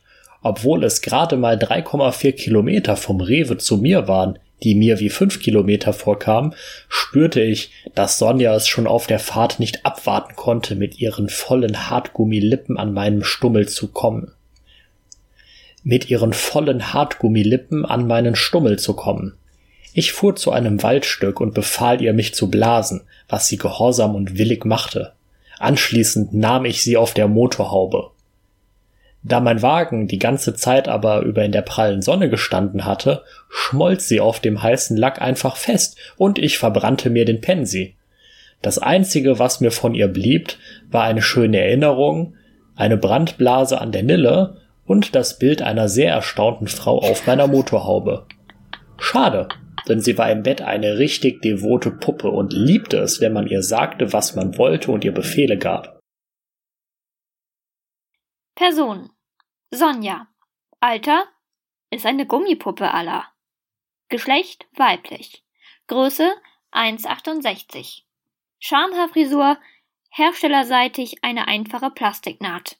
Herkunft die Rewe. Neigung 2 Grad Backbord.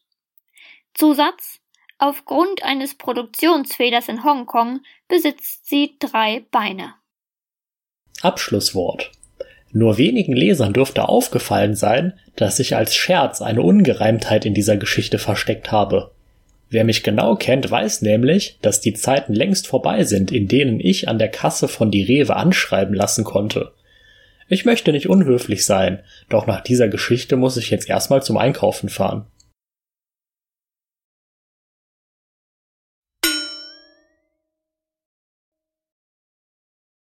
Und da stand ich nun, mit zitternden Händen, in denen ich eine Stellenanzeige hielt. Jedenfalls hatte mir. Jedenfalls. Ha ja, schön, Katze. Besitzen Sie Ihren eigenen Lanz Bulldog Traktor? Wird wahrscheinlich Lanz gesprochen, ne? Ich weiß, ich habe keine Ahnung von, von Traktoren. Wahrscheinlich Nicht Lanz. komisch. Wahrscheinlich Lanz, ja. Die Ried, die Rita. Die, die, kind, die Kinder liebten Rita offensichtlich. In meinem Zimmer war ich gerade dabei, mich aus. In meinem Zimmer war ich gerade dabei, mich auszuziehen. Bei diesen Worten schlug mir das Herz bis zum Hals. Das konnte ich so nicht stehen lassen. oh mein Gott. Soll das ein Witz sein? schrie ich. Rainer hat welche davon gegessen und dann hat er einen kompletten Turn-up, Alter.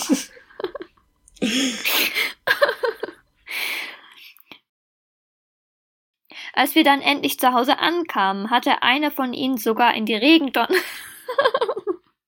das erklärt einiges. Als wir. Rita flüsterte verführerisch. Wie viele Buben hast du? Das ist genial geschrieben, oder? Oh Mann, ey, ist das ein fucking Kartenspiel. Ja, das ist der Wahnsinn. Rita hatte angefangen, mit der Hand über ihrem Blatt auf und ab zu fahren, offenbar um zu addieren. Oh, scheiße. Okay, das ist wirklich ein... Oh. Okay.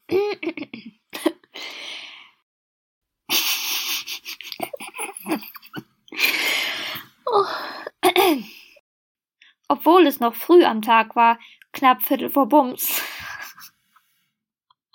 Doch aus einem unerklärlichen Grund hatte dieses einen langen, sportlichen braunen Streifen. Oh, oh. das Flusshandtuch.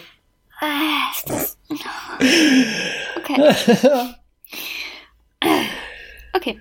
Schön. Das ist so widerlich, ey. Rainer, ich hab dir ein Päckchen von. Ja, okay, jetzt habe ich's verstanden.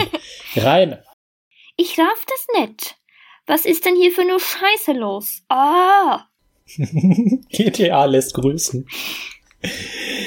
Ah, schön. Hm, du hast aber echt kurze Absätze diesmal. Ja, ich bin auch schon ganz Ja. enttäuscht.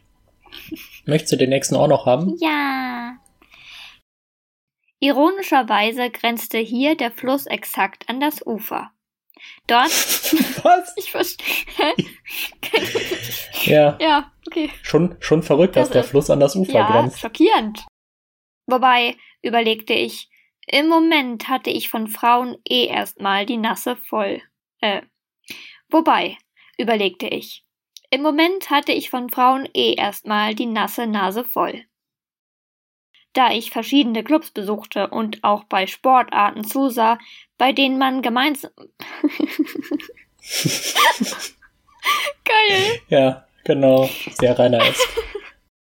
dass eine Schrumpel Schrumpelnille Schrumpelnille Schrumpelnille Schrumpelnille.